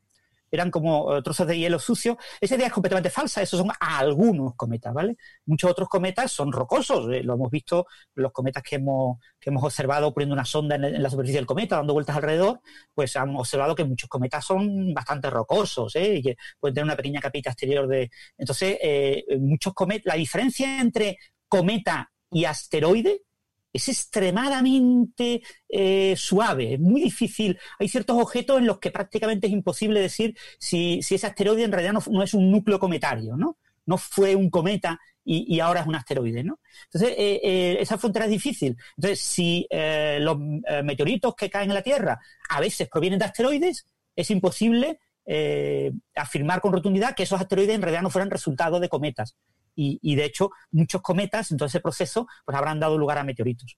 Eh, depende de, la composición. La composición del meteorito te dice de qué lugar provenía y en función del lugar del que provenga es más probable o menos probable que sea un cometa. Yo no soy experto en ese tipo de De hecho, hay una infografía de Mola Saber que explica esto. Así que si podéis, entrad en su blog porque tiene, tiene dibujos muy, muy chulos que, que lo explican. La verdad es que merece la pena. Y vamos a la siguiente. ¿Cómo se puede estimar la edad de un meteorito o al menos saber si uno es más viejo que otro? ¿Sabemos hacerlo? Yo creo que por la composición quizá. Yo creo que básicamente eh, como la edad de muchas otras piedras. Entonces lo que se mira es eh, eh, muchas, casi, aunque, aunque uno por radiativo, o todos entendemos una cosa, cuando hablamos de materiales reactivos, casi todos son materiales reactivos, en el sentido de que todos los átomos, bueno, todos no, perdón, casi todos los átomos, el átomo de hidrógeno lo hace, pero casi todos los átomos eh, decaen, pueden transformarse en otro átomo más simple que ellos, emitiendo una serie de partículas. claro, lo que pasa es que para la gran mayoría de los átomos, el, el tiempo que tarda un átomo en promedio en hacer esto es probablemente mayor que la vida del universo, por ejemplo. Pero para otros no. Hay muchos compuestos, como por ejemplo el carbono 14, que todos sabemos, que lo, lo que se llama la vida media, que es la vida, si tú tienes un montón de carbono 14 y lo dejas ahí en un cajón ese tiempo, esa vida media, cuando vuelves, la mitad se ha transformado en carbono 13, por ejemplo, o en otro, otro, otro, otras, otras variedades de carbono. Esto depende, estos carbono 13 simplemente son el número de eh, partículas que hay en el núcleo del átomo de carbono. Entonces, el, átomo de carbono tiene un número de protones que es fijo, pero tú puedes tener eh, otro tipo de. puedes tener más neutrones, por ejemplo, cosas así, ¿no? Eh, entonces, es, esa vida media, para muchos átomos, es un tiempo que pueden ser años, pueden ser eh, eh, días para elementos muy inestables, pueden ser años, puede ser de cientos de años, miles de años. Entonces, dependiendo de qué calendario queremos usar, usamos una cosa u otra. Por ejemplo, para restos eh, arqueológicos, el carbono 14 viene muy bien, porque su vida media se adapta muy bien, aparte de que es un, compuesto orgánico, se adapta muy bien a cosas de decenas de miles de años, por ejemplo. Para, cosas como meteoritos, creo que se usa el níquel, si mal no recuerdo.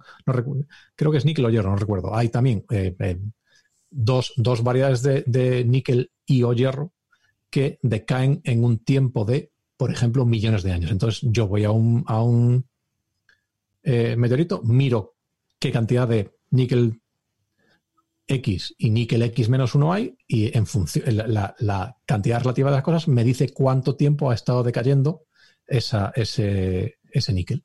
Y así, y de hecho, todas estas cosas se calibran la una con la otra. O sea, tú tienes, eh, sabes que el eh, determinado ratio de carbono 14, eh, de, carbono 14 carbono 13 son mil años y si a la vez en, una cosa, una piedra que tiene ambas cosas, detecto la, mi, mi níquel 56-57 o lo que sea, puedo calibrarlo uno con el otro e ir, e ir extendiendo mi calendario cada vez más atrás, más atrás, más atrás. Carlos, pero yo tengo una duda. Si tú no has estado ahí mil años midiendo para saber que el carbono 13 pasa a 14 de mil años, ¿cómo sabéis eso? Porque haces coges un montón de carbono 14 y miras un minuto. Entonces, si en un minuto se ha decaído, ha decaído un átomo, tú sabes que eh, para que decaiga la mitad tiene que haber decaído, o sea, tienes que esperar tanto tiempo. Gracias. Ah, o sea, la regla de tres de toda la vida. Sí, en ese tipo de medidas, eh, claro, meteoritos, mm, eh, Carlos tiene toda la razón, ha hablado de, datación radiométrica. Eh, no tiene sentido hablar de miles de años, ¿vale? Con meteorito nadie quiere saber si un meteorito tiene mil o dos mil años. La gente quiere saber si el meteorito pues surgió en el proto, en el disco protoplanetario del sistema solar, pues hace cinco mil millones de años, 4.800, 4.500, 4.000, 3.800 millones de años, etcétera, ¿no? Eh, ese tipo de datación se basa en, núclidos radioactivos de vida mucho más larga y uno de los más famosos es el uranio 238.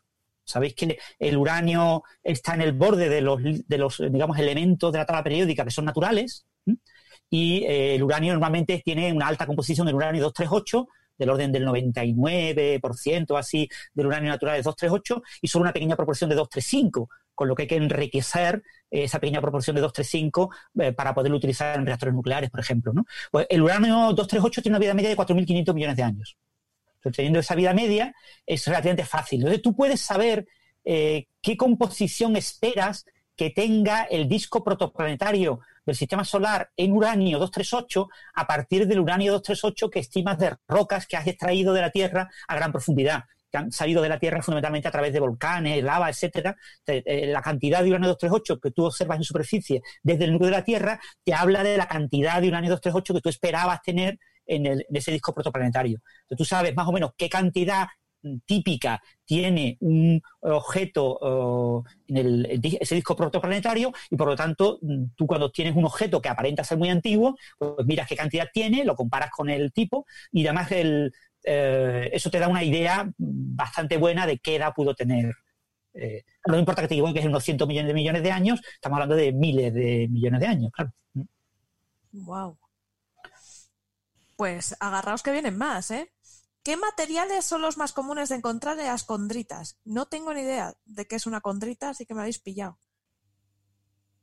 ¿Alguien sabe eh, qué es? Yo, yo, o sea, no sé muy bien qué es una condrita, sé que es un resto de meteorito, pero lo que sí sé es que las condritas eh, tienen como, o se descubrió hace años que tenía restos como de, bueno, de carbono, oxígeno, nitrógeno, que son los principales formadores de la vida. Entonces, eh, se cree, o había una hipótesis cuando yo estudié la carrera, que decían que las condritas podrían haber sido como un poco el origen de la vida, ¿no? Porque con esos componentes, ¿no? Como esa sopa prebiótica que llamaban, eh, se pudo hacer como el primer organismo. no sé si alguien sabe más o aporta algo más, yo hasta ahí llego. Eh, bueno, la, condrita por definición, ¿qué es? La condrita es un, agregado, es una, roca pegada de otras rocas, ¿vale? Básicamente. entonces se supone que en el disco protoplanetario se formaban pequeños granitos eh, que iban colisionando eh, estaba aquello estaba caliente eh, y, en esos choques pues se calentaban y de vez en cuando se fusionaban. Entonces se iban formando como pequeños objetos eh, planetesimales, ya se supone que tienen cientos de metros. hubo objetos de, tamaño micrométrico, centimétrico, de diferentes metros, hasta cientos de metros, kilómetros, y ya los planetas que son enormes. ¿no? Entonces, las condritas eran agregados en los que tienes una enorme cantidad de minerales muy diversos pegados pegados, como si fuera un trozo de arena que tú has pegado y compactado. Entonces, eh, ¿qué significa eso? Es condrita cuando no hay proceso de fusión, cuando eso no se ha calentado lo suficiente como para que se mm, volvieran líquidos esos, materiales y se pegaran y construyeran un sistema diferencial en densidad. Porque cuando las cosas se funden, eh, se reparten, y que en tiempo suficiente obviamente, se reparten por densidad y forman una roca más o menos homogénea en la que va variando la composición en función de la profundidad hacia el núcleo. ¿no? Entonces, la condrita lo que tú tienes es un pegote de mucho material. Entonces, ¿de qué están compuestos? Pues de todos los pegotes que podía, podéis imaginar, ¿vale? De todas las, minerales y rocas que puedas imaginar, pueden aparecer las juguitas todos pegadillos allí. ¿no? entonces, en ese tipo de pegotes, pues también aparece, claro, eh, eh, ciertos eh, elementos orgánicos, como ha comentado muy bien Patricia, ciertas moléculas orgánicas, etcétera, que aparecen en la superficie de otros cuerpos, acaban en las condritas y acaban ahí pegados como alguno de esos granos, uno de esos granulos son de, materiales orgánicos, ¿no? Pero en general, pues los típicos minerales de toda la vida, pues olivino, eh, basaltos, eh, filosilicatos, eh, todos los materiales estos, los, especialistas en mineralogía me podrían decir aquí que no tengo ni esta idea. Yo solo estudié hace muchos años, pero son una cantidad enorme de nombres lo que compone las condritas. Entonces, cuando son cosas muy variadas, entonces hablamos de eh, condrita. Cuando son cosas poco variadas, pues ya no se habla de condrita, se habla de otro elemento. Entonces, hay eh, condritas carbonáceas que, tienen más cantidad de elementos que están relacionados con el carbono y condritas que no tienen tanto carbono, pero bueno, es poco la idea general que lo mire por Wikipedia, que seguro que tiene una información mucho más detallada, porque es una cosa muy básica que, y además con fotos. Mm. O mucho mejor, mañana tenemos a Rubén. Ah, se lo preguntáis. Mm. Que Rubén tire. Rubén, te vas a enterar. Eh, eh, Miguel dice, ahora que estáis con meteoritos y biólogas en el programa, creo haber leído algo sobre virus que vienen del espacio. Si un meteorito se pone incandescente a atravesar la atmósfera, ¿cómo va a sobrevivir un virus? Yo creo que esto me recuerda a nuestro amigo aquel... Es ese, es ese, es Chandra, Chandra Wickramasinghe, el hombre que todo viene del espacio, y los pulpos vienen del espacio, los virus vienen del espacio, el espacio viene del espacio, todo viene del espacio. Y las setas. Las setas. Entonces, este, este hombre, eh, eh, eh, curiosamente, hizo su tesis aquí. este se, llama Chandra Wickramasinghe, Wickramasinghe, creo y hizo su tesis aquí con Fred Hoyle, que es un, digamos, era, era un poco Stephen Hawking, Stephen Hawking de su día. Era, era, él, era, él era astrofísico y era un divulgador. Y de hecho tiene, tiene bueno, eh, salía en la tele, aquí en Inglaterra salía mucho en la tele, tiene algún libro de incluso de ciencia ficción. Eh, era, era un poco el divulgador de su momento, ¿no? Y, y una de las cosas que estaba investigando esta gente eh, era el, el medio interestelar. Entonces, cuando, de la misma manera que cuando yo miro el sol al, atardecer, lo veo más rojo que cuando está eh, a las 12 a mediodía, cuando yo miro a estrellas que están muy lejos, eh, las suelo ver más rojas de lo que parecen. Esto es porque el medio interestelar no, se, no es gris.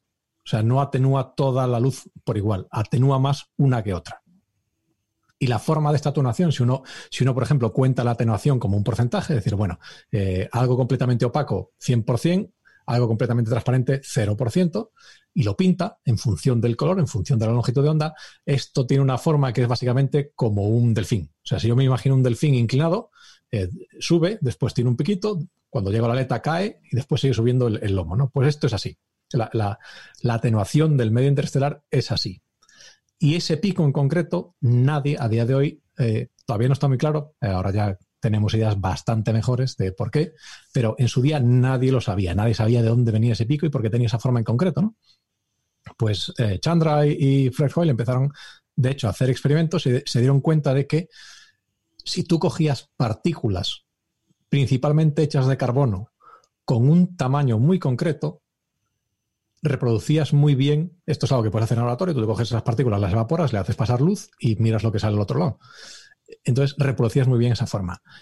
Y eh, después fueron depurando su, hipótesis. Resulta que compuestos orgánicos como los fullerenos, por ejemplo, eh, son, encaja muy bien, pero fueron más allá y se dieron cuenta de que si tú simplemente coges un porrón de bacterias y las evaporas de la misma manera, la curva que ves es también tremendamente parecida. Entonces ahí dijeron, ajá, tate, tate que aquí lo vamos a arreglar todo. Entonces, ellos dijeron, bueno, si, si la curva del medio interestelar se parece mucho a, la, a cómo las, un montón de un gas de un gas, entre comillas, de bacterias transmite la luz, ¿por qué no va a estar el medio interestelar lleno de bacterias? Con lo cual, eh, no, no, solo arreglas el problema de, de, la transmisión de medio interestelar, sino arreglas todo. ¿De dónde viene la vida? Del espacio. ¿De dónde vienen los virus? Del espacio. ¿De dónde viene no sé qué? Del espacio. Bueno, a día de hoy, esta hipótesis ya está un poco abandonada, principalmente porque es una cosa que uno puede comprobar experimentalmente. Si, si tu hipótesis requiere que todo el medio interestelar está lleno de materia orgánica, los cometas están llenos de materia orgánica, los meteoritos están llenos de materia orgánica, la estratosfera está llena de materia orgánica, tú mandas cosas a la estratosfera, coges meteoritos, coges cometas y no hay nada de materia orgánica, pues eh, no funciona la cosa, ¿no? Entonces, eh, en general, la, comunidad se ha movido un poco fuera, ha abandonado estas hipótesis, pero ellos siguen amarrados a, ella. Eh, bueno, Frejol murió ya hace, tiempo, pero eh, Chandra sigue amarrado a esta cosa y tiene su propia revista que se llama la Revista de Divulgación y Astrobiología, en la que él se, publica sus propios artículos. Entonces, sus artículos son siempre cosas de este estilo, ¿no? De, A, panspermia, B, no sé, cómo también tiene un nombre como, virus espaciales, ¿no? Y sorprendente. como molo. Sí, sí, sorprendentemente, eh, y esto también es una cosa, esto es, es como la fábula de Samaniego, aquí hay una, una, enseñanza que tenemos que aprender. Si uno coge, eh, ahora que todo el mundo está hablando de los expertos, ¿no? De, de, pero los expertos decían, los expertos decían, fulanito decía, ¿por qué no le habían hecho caso a este, al otro? Bueno, no importa tanto lo que dice la gente, sino cómo lo dice. Si uno coge los artículos de este, de este pavo, de Chandra Wirgamasinghe, este tipo tiene un artículo el 25 de noviembre diciendo el mes que viene va a haber una panspermia en China. Entonces, si uno, si uno a posteriori mira su predicción, dice, bueno, este tipo, este tipo tiene la razón. ¿Cómo puede, no haber, ¿Cómo puede no saber lo que está diciendo este tío si ha acertado completamente? Pero claro, su teoría era que, como ha, ha habido una, estos días ha habido una pasada muy cercana de un cometa, la cola del cometa iba a dejar un montón de virus en una llanura con ciertas en, los, en la que la estratosfera es un poco más estrecha, que de casualidad está en China, claro. Su hipótesis es demencial. Eh, su hipótesis es, es, una película de terror de Lovecraft, vamos, no es una hipótesis de, de, Pero claro, o sea, esto, lo que, lo, un poco la, enseñanza que hay aquí es que realmente, o sea, no basta lo que uno predice, eh, o no basta lo que uno dice, pero también es muy importante cómo qué información usa para llegar a las conclusiones que llega. Que en estos tiempos en los que la, la, digamos, estamos sobresaturados de información y todo el mundo lo dice todo y todas las posibles, todas las combinaciones de, de, de resultados, todo el mundo las predice, hay que tener cuidado. Hay que tener cuidado y, y, y, sobre todo darse cuenta de que a posteriori. Todo queda bien. Eh, a posteriori es muy, es muy fácil fijarse en la persona que, que, acertó sin darse cuenta que esa misma persona probablemente haya hecho 800 predicciones eh, descabelladas que no tuvieron ningún sentido. ¿no? Eso es. Eso es realmente lo que, lo que hacen en general los, los adivinos, ¿no? En los programas estos de ¿Sí? misterio. Eh, ahora ha salido bastante popular por Twitter, ¿no? El hecho de que varios adivinos adivinaban todos los años que iba a haber una terrible pandemia originada en China y que iba a recorrer todo el mundo. Y lo, y lo decían todos los años, y todos los años, y todos los años, y todos los años. Claro, cuando lo dices todos los años, pues llega un año en el que aciertas. Y entonces, ahora tú ya sacas tu vídeo, ¿vale? Ahora sacas el vídeo del año en que acertaste. Y dices, veis, lo dije, eh, de la ficha, eh. Y la fecha yo no lo he tocado, eh. Yo no soy de YouTube. Esta fecha inalterada. Esto fue una predicción precisa. Por supuesto, tú, te, te, eh, nadie se acuerda de que tú lo hacías todos los años. ¿Vale? Entonces, porque claro, si se te ve el plumero. Pero es un truco que utilizan mucho los magos, por ejemplo. Yo reparto en una sala eh, unos papelitos con un número, entre 10 personas distribuidos por la sala, ¿no? Y, y ahora eh, le pido a alguien uno, diferente, yo me tengo que acordar de memoria con algún tipo de regla mnemotécnica donde estaba colocada cada persona con su número. Y ahora yo le digo a alguien eh, que diga un número. Y dice el número, y yo digo, hay una persona en esta sala a la que yo le dije hace dos horas el número que tú ibas a decir. Y señalas a la persona que tú sabes que tiene el número correcto. Filipito Menganito, levántese usted, abra usted el sobre que yo le di.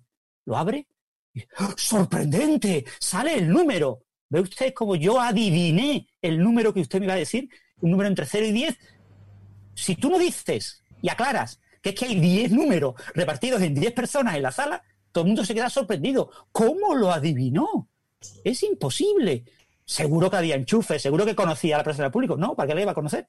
No era necesario que la conociera. Ese tipo de truco lo se usa habitualmente y ese tipo de gente lo usa mucho. Entonces, si aciertas, mmm, pero claro, si tú estás constantemente prediciendo, estás constantemente prediciendo que cada evento cósmico que pueda ser noticiable y ser interesante va a traer virus para la Tierra, pues en algún momento alguno de esos eventos cósmicos coincidirá con la predicción de un virus relevante para la sociedad y, nada, acaba de pasar Sergei por delante de, Sara. Sergei es el gato que tiene Sara. Y, y, eso pues es una cosa muy, muy habitual entre los adivinos, ¿no? Eh, para, para engañarnos a todos. Y es un truco muy habitual de los magos. Esos magos que se llaman, ¿cómo se llaman? Eh, adivinos, no, se llaman mentalistas. mentalistas. mentalistas. Eso lo hacen habitualmente. O sea, ellos utilizan este tipo de trucos de manera completamente normal. ¿Mm?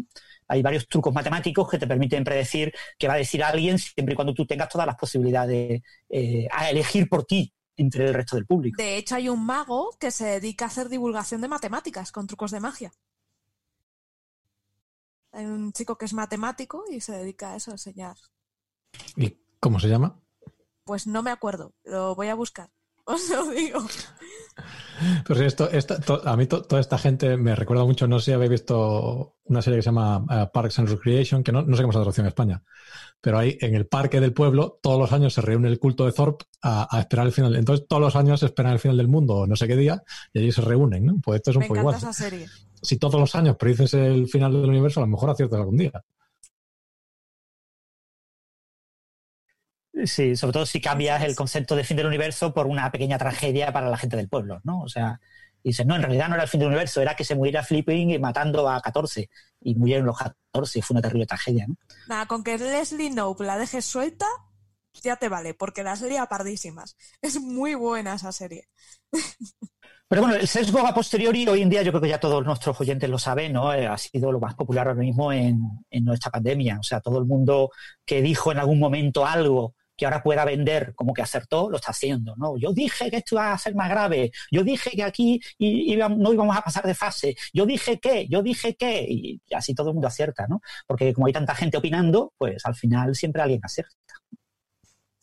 Eso Yo de hecho sigo esperando que alguien me diga qué pasó con ese crucero de los terraplanistas que fueron a ver el final de- el fin del, del mundo. Creo, creo que al final. Eh, no- se anunció mucho, pero, pero luego no se dijo que habían visto. Pues Pero creo que- cayeron, Sandra, cayeron por el borde. Lle- Llegaron a salir, llegaron a salir. Yo creo que es que no salieron de. Sabéis que los cruceros suelen ser con todo incluido. Tiene una barra de bar genial. Pues yo creo que no salieron del bar. Como pasa en todos los cruceros. Yo creo que están chocando al final. Están Con la eh, pared esa eh, final. Chic, chic, chic. Una pared de hielo. No, ¿Os es que acordáis se, del- se dio mucha noticia eso y luego no se volvió a comer. A mí ahí me molesta que a veces hagan mucha noticia de algo y luego no nos cuenten cómo acabó. Efectivamente. Bueno, la fake Sí. news es eso, ¿no?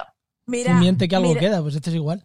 Coño, mira ese eh, terraplanista que se. No, voy a demostrar que la Tierra es plana porque me voy a tirar con Pero ese cohete". supimos al final. Hombre, el final fue apoteósico. Selección natural Claro. moderna. Yes. Premio Darwin total. Que, que yo creo, Sara, que el que decías era Fernando Blasco.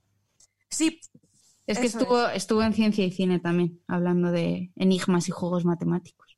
El, eh, respondiendo a tu pregunta, todavía no ha salido. Eh, por lo visto, el, el crucero está para 2020, pero. Ah, Claro, Pero que con vamos a toda la movida, pues. mm, oye, pues sí. Tú imagínate que ellos van ahí flipando con sus cosas y nosotros en la barra de bar del crucero. Divino.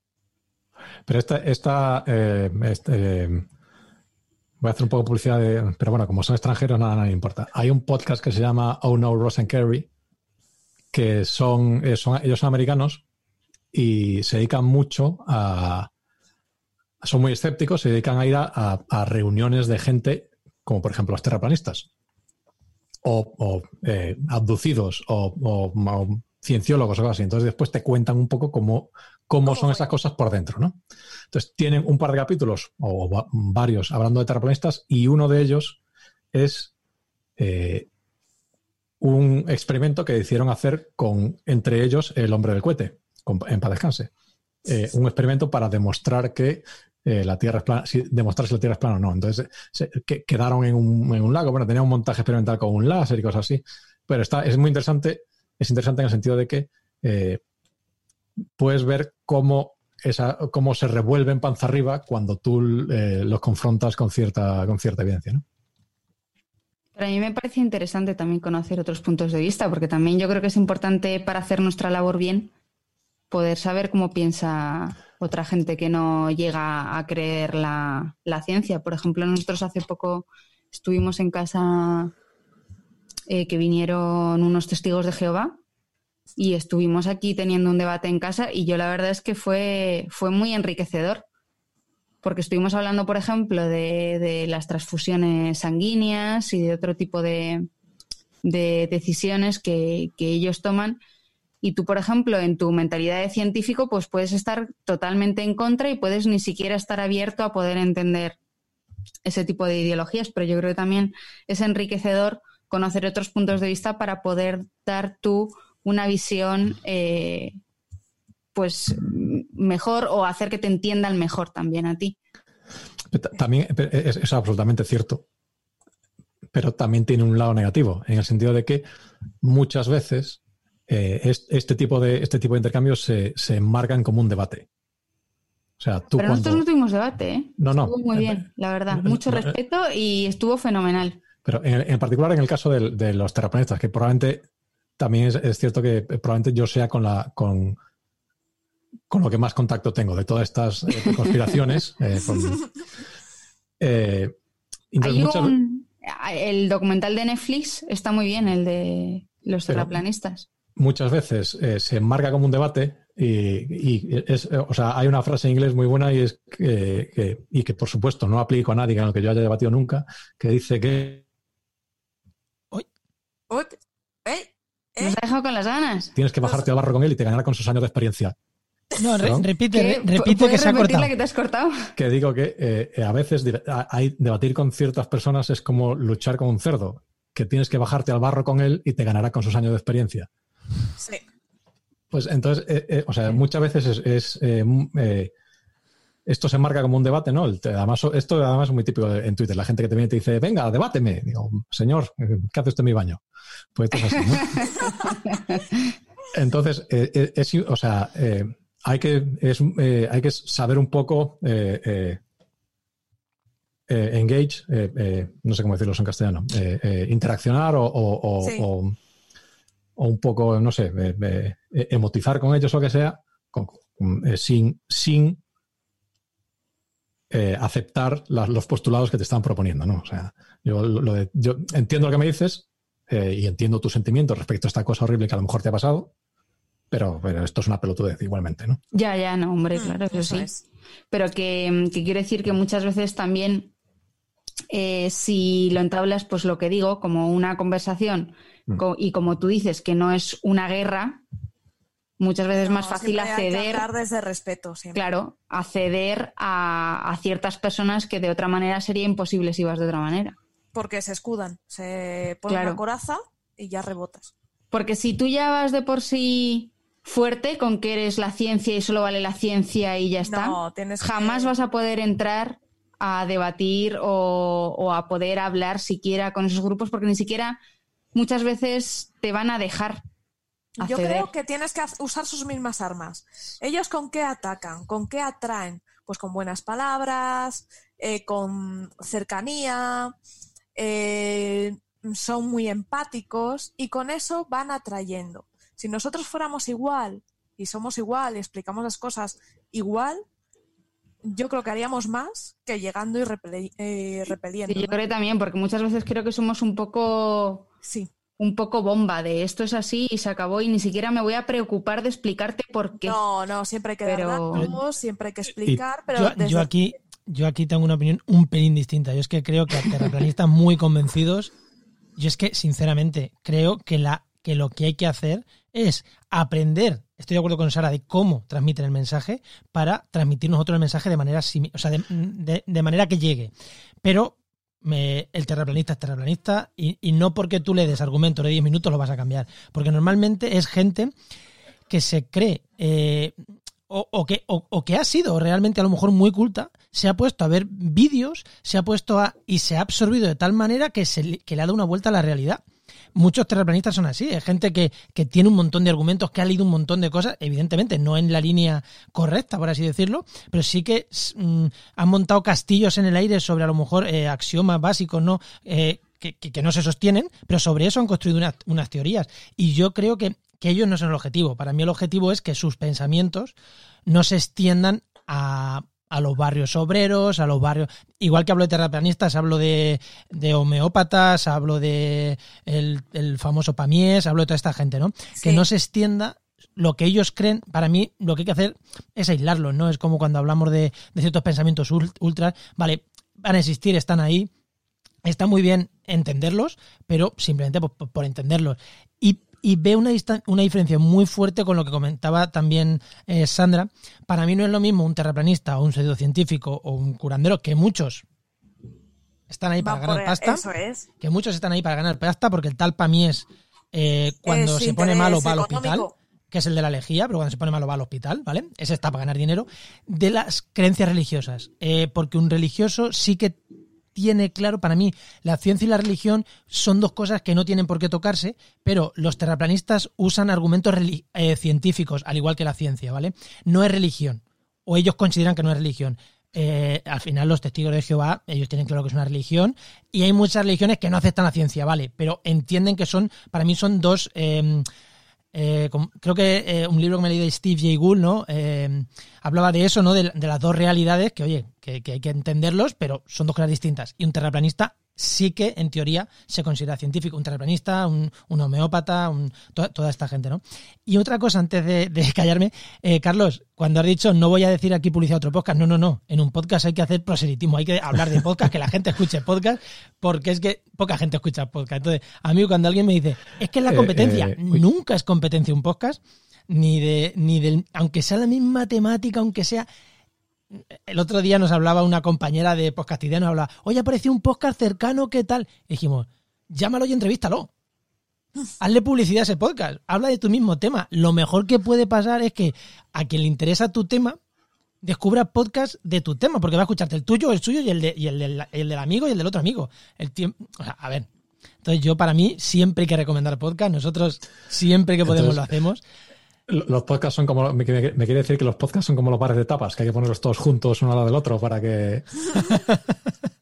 Sí, pero que yo creo que alguien cuando descubre las tapas, pues va más de tapas, ¿no? Pues esto es igual, ¿no? Que, igual, igual, igual eh, alguien ha descubrido Coffee Break por Enciérrate con la ciencia y oye, le hemos dado un oyente, o al revés, que creo que va a ser más normal, que alguien ha descubierto este programa por Coffee Break y y en ningún momento para mí esto es, es, es competencia. Creo que en el mundo de, los podcasts hay que recomendar más podcasts. Yo siempre, siempre lo digo. Hmm.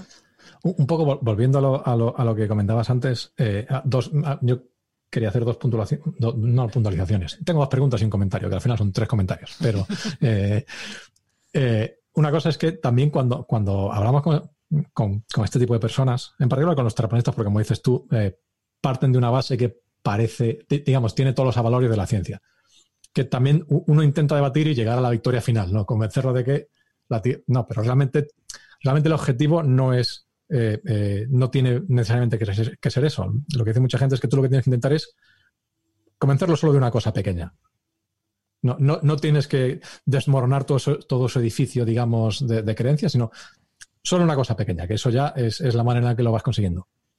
Después también que eh, efectivamente esta gente un poco se atribuye, digamos, los aperos de la ciencia, pero realmente muchas veces es un debate eh, casi epistemiológico, en el sentido de que, o sea, eh, eh, realmente al final estás hablando de dos maneras de adquirir conocimiento y de darle validez a hipótesis. Entonces tú, cuando hablas con alguien que no cree que, el ser humano ha pisado la luna, tú realmente no estás hablando de si el ser humano ha pisado la luna o no, estás hablando de, o sea, qué es la realidad y de qué nos podemos fiar. Entonces, y con la Tierra plana muchas veces pasa también lo mismo. Realmente, eh, digamos, eh, los cimientos de las evidencias son diferentes para, alguien que quiere la Tierra plana que para mí, por ejemplo. Y eso es muy difícil, eh, es un debate súper difícil de, resolver. Sí, la verdad es que es, una situación complicada. Pero sobre todo son teorías que se han montado durante años, porque mucha de esta gente te lo dice. A mí me ha pasado en algún debate que entra y te dicen, yo era como tú hasta que vi la realidad. O sea, es un, es un proceso de años a muchos terraplanistas lo que les lleva, porque sinceramente, o sea, en los barrios obreros, barrios pobres, barrios, digamos, o gente de poca cultura, no, no cuestionan que la Tierra es plana. De, hecho, es que no entran, les da absolutamente igual. O sea, eh, eh, y en muchos sitios bastante tienen con comer, ¿no? Entonces no se cuestionan eso y quien se cuestiona, pues se cuestiona otras cosas, ¿no? No están cuestionándose si la Tierra es plana, ¿no? Entonces, por eso no le vas a cambiar de un día a, de un día a otro, alguien vas a hacerle volver al, a lo anterior, ¿no? Normalmente volver, como dicen esto, que los peores eh, antitabacos son los exfumadores, ¿no? Pues esto es igual, ¿no? Bueno, yo quisiera recomendar, no es un podcast, pero bueno, el canal de YouTube de la gata de Schrödinger, de eh, Vidal, eh, Rosa Vidal se llama, y ella ¿Cómo? Perdón, Rocío, eso, Rocío. Rocío, perdón, que me perdone Rocío si me escucha. Eh, Rocío se ha metido en congresos de terraplanistas, ha entrevistado a terraplanistas, ha metido a, José Luis Crespo, cuando un Fracture lo ha metido a, pelearse de manera, en plan debate con varios terraplanistas famosos. Y claro, ¿qué pasa? Pues que eh, para la gente que está metido en ese entorno, eh, que adquieren fama en ese entorno, que adquieren eh, conocimiento de cómo debatir en ese entorno. Esto es como, por ejemplo, los, los peak oil, ¿no? Los, eh, que eh, consideran el tema del pico del, petróleo, ¿no? El pico del petróleo, ¿no? Pues es lo mismo, que, tienen sus congresos, sus reuniones y hablan del tema con sus argumentos, ¿vale? Entonces, tú no le puedes demostrar a alguien que es falso que se publicó en Nature que el pico ocurrió en 2005 y que ya ha ocurrido y que todo lo que estamos viendo con el petróleo barato, fracking, etcétera, todo mentira. Es una conspiración que nos han montado única y exclusivamente para ocultar lo que ya se publicó en Nature. Porque es que se publicó en Nature, ¿eh? Tú me vas a negar que se publicó en Nature, mira, te lo muestro. ¿ves? Y, ellos se dedican durante muchas horas a aprender a debatir, a escuchar gente que habla muy bien, que debate muy bien. Con el terraplanismo lo mismo. Los debates, yo he escuchado alguna cosita de Rocío, mm, a, a no aguanto mucho, pido perdón a Rocío, porque este tipo de cosas de terraplanistas no, la, no las entiendo muy bien, ¿no? El, eh, pero los argumentos son de tipo, a ver, eh, yo escuché una vez que 2 más 2 era 22, ¿vale? Y es que 2 más 2 es igual a 22. Que no vamos a ver, señores, que hay una regla. ¿Sabe usted lo que es el número 2? Coja dos palitos, ponga dos palitos al lado. La suma es poner palitos uno al lado del otro. Eso te da cuatro palitos. 2 más 2 igual a 4. No, no, no, no. Vamos a ver. Usted está diciendo que con palitos no sé qué. Eso no es la suma. ¿Vale? La suma, 2 más 2, es 22. Y esto es obvio, porque además está perfectamente demostrado. Todos los libros lo ponen. Porque cuando ponen 2 más 2, ponen un 2 y después un 2. Y yo cuando me emprendí a leer, 2 más 2, 2 era un 22. Y, y, unas discusiones absolutamente. Una persona completamente obcecada en una cosa que tú dices, pues muy bien, ¿vale? Eh, con un argumento, que el argumento siempre consiste en lo que tú le digas, llevarlo a su mundo y volverse a repetir lo mismo. 2 más 2, 22. Pero es que no lo veis. Es que, es que torpes sois. Yo no sé los científicos cómo estáis. Todos perdiendo el tiempo ahí, tratando de desvelar los grandes secretos de la matemática, si no tenéis ni zorra idea. Pues es, es, obvio. Hasta los niños pequeños, cuando tú a un niño pequeño le pones un 2 y le pones otro 2, el niño lee 22.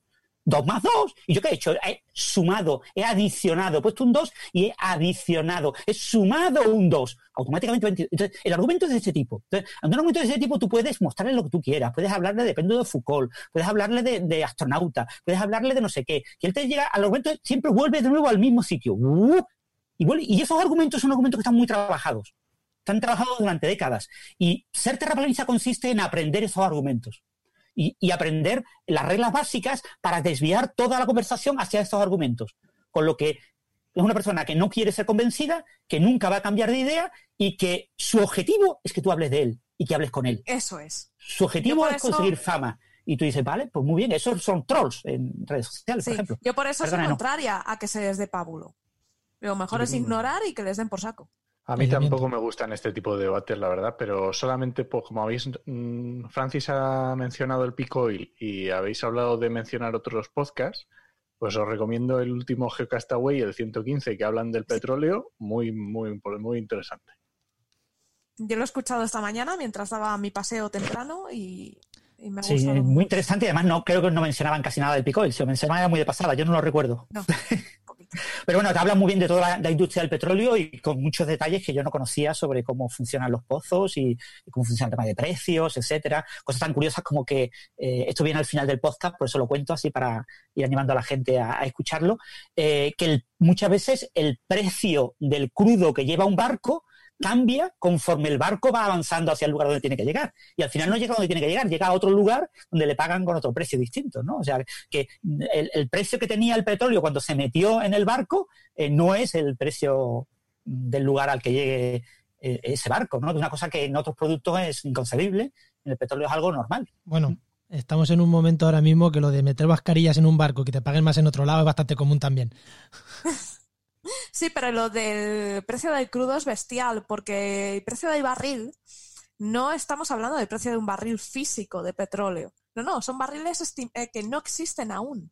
Es el precio del barril futuro. O sea, es muy, muy curioso y esto lo explica muy bien eh, Terry Pratchett en una de sus novelas de La Guardia, porque hay un almacén de cerdos futuros.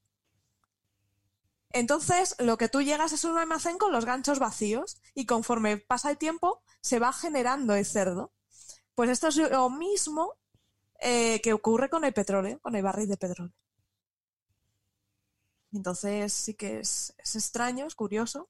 Pues es que escuchen ese podcast de, sí, de bien explicado. Y, y, pasemos a otro tema, porque a mí el terraplanismo no es una cosa que me guste. No, hay un tema mejor. Jorge Cácer por Spreaker nos pregunta, ¿en qué estado se encuentra el proyecto Cerebro Humano? Yo este proyecto oí hablar de él hace una década, ¿puede ser? Era Eh, gente que quería simular el cerebro humano con redes neuronales o es- me estoy patinando de proyecto. Bueno, hacen muchas cosas. Eh, empezó en 2013 el proyecto. el- Además, colaba- colaboraban muchísimos laboratorios. No sé si llegaban a los 500 de todas partes del mundo. La mayoría eran de Estados Unidos, pero participan laboratorios de todo el mundo y creo que hay proyectos hasta casi 2030. Y además, o sea, no solamente hacen lo que tú has dicho, Sara, sino que tienen parte de cognición, de computación masiva, proyectos de, de simular circuitos cerebrales. Jolín, Tienen mola. también, se dedican a mapear sobre todo estructuras del cerebro y la actividad cerebral. También, bueno, están, eh, creo que estaban ahora eh, mapeando completamente el cerebro de, de la mosca y del pez cebra. Ya habían conseguido el de otro organismo que no me acuerdo ahora cuál es, que era un poco más simple, y ahora estaban con el de, con el de la mosca y el pez cebra. Y la verdad es que sí que ha conseguido este proyecto, bueno, aparte de que es un ejemplo de colaboración multidisciplinar y entre muy, muy laboratorios de todo el mundo, que es súper importante. Eh, y luego tienen recursos, yo por ejemplo alguna vez lo he usado, yo antes de dedicarme a la inmunología, pues hacía mis cosas de neuro en, en la otra tesis que empecé. Y como me dedicaba a electrofisiología, necesitaba los, los mapas eh, neuronales de las partes del cerebro y tal. Por ejemplo, los atlas del cerebro del ratón y de la rata, yo los consultaba ahí porque están fenomenal y estaban de acceso gratuito Guau. y tienen muchos, si, eh, si te metes en su página web, que está en inglés, pero bueno, que tienen muchísimos recursos, eh, tienen explicación de todos los proyectos que hacen actualmente, hacen parte de divulgación, ponen notas de prensa con los avances más importantes que hacen. Pero vamos, que realmente es algo muy multidisciplinar, desde algo muy fisiológico, de ir mapeando estructura por estructura, electrofisiología de medir actividad neuronal y cerebral, eh, detectar, por ejemplo, creo que una de las cosas que, que hicieron muy bien es identificar todas las neuronas de, de la corteza cerebral, que es uno de los avances que, que ha tenido. Pero vamos, que ya te digo que, por ejemplo, también tienen de computación masiva o. o simulación de circuitos cerebrales, que es muy importante, por ejemplo, Sí, para- esa fue la parte que estuve viendo yo y me Mm. pareció una pasada. para desarrollar, por ejemplo, eh, Mejores implantes, por ejemplo. Sí, implantes, porque el, el problema que hay actualmente es que, por ejemplo, tú puedes tener una, una amputación y en esa amputación tú puede ser que en el futuro se desarrolle quizás algo que te permita, eh, por así decirlo, vamos a suponer que te permitiese conectarlo otra vez a tu mano para poder desarrollarlo. ¿Cuál es el problema? Que en ese periodo de tiempo en el que tú has tenido esa amputación hasta que eso llegue, tus neuronas ya se van a haber muerto. ¿Por qué? Porque una neurona, una célula necesita estimulación continua y si no recibe esa estimulación va a degenerar y se va a morir. Como muchas otras células del cuerpo que si no reciben estímulos, pues se mueren. Los linfocitos, por ejemplo, también necesitan, Mm. también Hay un- necesitan Hay estímulos. un ejemplo muy intuitivo de esto que dicen que cuando, si tú un gatito, cuando nace, tú le tapas los ojos, eh, el gato, cuando llega a edad adulta, es ciego. ¿Por qué? Porque son esas conexiones nunca las ha No establecido. se han formado. Y entonces con esto es igual. O sea, nosotros podríamos, por ejemplo, eh, eh, desarrollar algo en el futuro, pero lo que nos interesa es mantener vivas a día de hoy, por ejemplo, esas estructuras y luego eso, por ejemplo, podría conseguirse con estimulación de los nervios. El problema es que al final las neuronas funcionan con un código, exactamente igual que, por ejemplo, nuestro vocabulario o el código Morse. Tú con distintos puntos y rayitas puedes generar lenguajes infinitos y nuestras neuronas es exactamente lo mismo. Lo que hacen es que codifican todas las señales que reciben, eh, que reciben y a través emiten un código diferente y ese código distinto, una misma neurona puede generar distintas funciones porque emite distintos tipos de códigos. Y a la vez también los está sintetizando o, o recibiendo de, de maneras distintas, hace como un cómputo general. Entonces, esto, por ejemplo, es muy importante para esa parte. Y si tú, por ejemplo, estimulas de una manera, igual estás diciendo a esas neuronas algo que no quieres decirlas. Efectivamente. Entonces, hay, por ejemplo, muchos proyectos que son de intentar averiguar pues, eh, códigos neuronales. Y, por ejemplo, eh, este proyecto eh, tiene investigadores haciendo eso. Otros pues, se dedican más a la parte de generar esas posibles máquinas que van a poder acompañar a estas estructuras. Otros se dedican a identificar neuronas en concreto, otros a mapear cómo, por ejemplo, la estructura neuronal es muy importante, el cómo se organizan entre ellas, las conexiones que forman, es fundamental para después las funciones que van a cumplir. Entonces, pues bueno, tuvimos el premio Nobel, de hecho, de, eh, hace, no sé si fue en el 2015, sobre cómo las neuronas hacen la codificación espacial.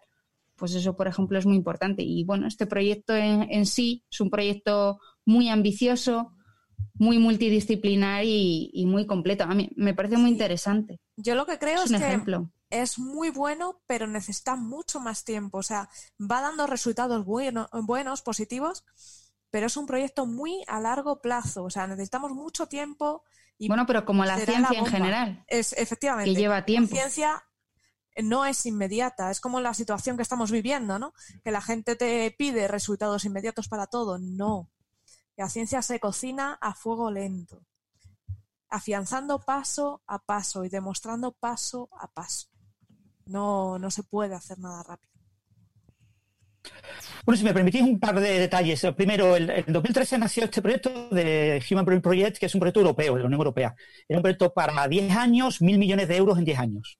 ¡Ostras! Eh, ¿Por qué surge ese proyecto? Pues porque Estados Unidos iba, creó ese mismo año la Brain Initiative, ahora de Obama, eh, y esa, inicialmente el director era español, afincado allí en Estados Unidos. La Brain Initiative también tenía la misma idea, durante 10 años, unos mil millones de dólares. Por supuesto, China decidió en 2016 tener su propio Brain Project y China tiene un proyecto también a unos 15 años que empezó como en 2016 con prácticamente los mismos objetivos. Japón tiene también un proyecto, el Brain Minds.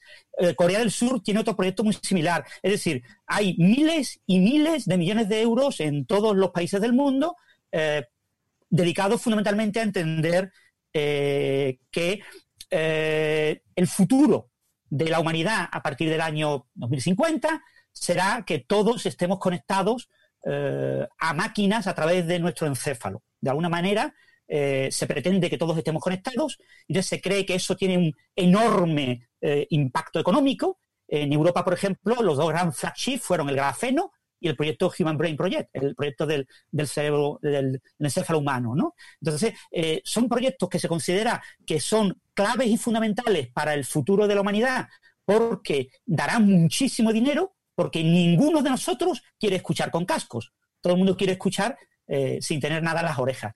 Nadie quiere ver una pantalla a los amigos en un podcast, quiere imaginárselos en la mente, sin verlo. Entonces, este tipo de cosas que parece que es un futuro muy lejano, requieren un conocimiento muy profundo de cómo funciona el encéfalo, muy profundo de cómo podemos con electrodos enviar información al encéfalo, y eso es un proceso que va a dar miles de millones de euros en beneficios eh, a muchísima gente. Entonces, hay un enorme interés por entender el, cerebro humano y hay muchos proyectos. Entonces, cada proyecto tiene sus pequeñas peculiaridades, varias empresas privadas, IBM tiene también el eh, Blue Brain, Blue Brain Project, que también está eh, como objetivo construir el conectoma humano, eh, y simularlo por ordenador, que quizás a lo que te referías tú, Sara, que querían simular el conectoma, de, hicieron creo que de, querían hacer de rata, gato, humano, o algo así por el estilo, como iniciativa, como iniciativa privada. ¿Vale? Pero hay muchísimas iniciativas. ¿Por qué? Porque se ve un negocio increíble. ¿Y qué pasa con Brain Initiative en Estados Unidos? Porque ha sido un poquito fracaso, porque eh, mm, se esperaba que eh, algunos hitos, los americanos fueron muy radicales en cuanto a los hitos y no han logrado los hitos que querían, ¿no? Por eso cambiaron de director, ya echaron al director y pusieron un director nuevo.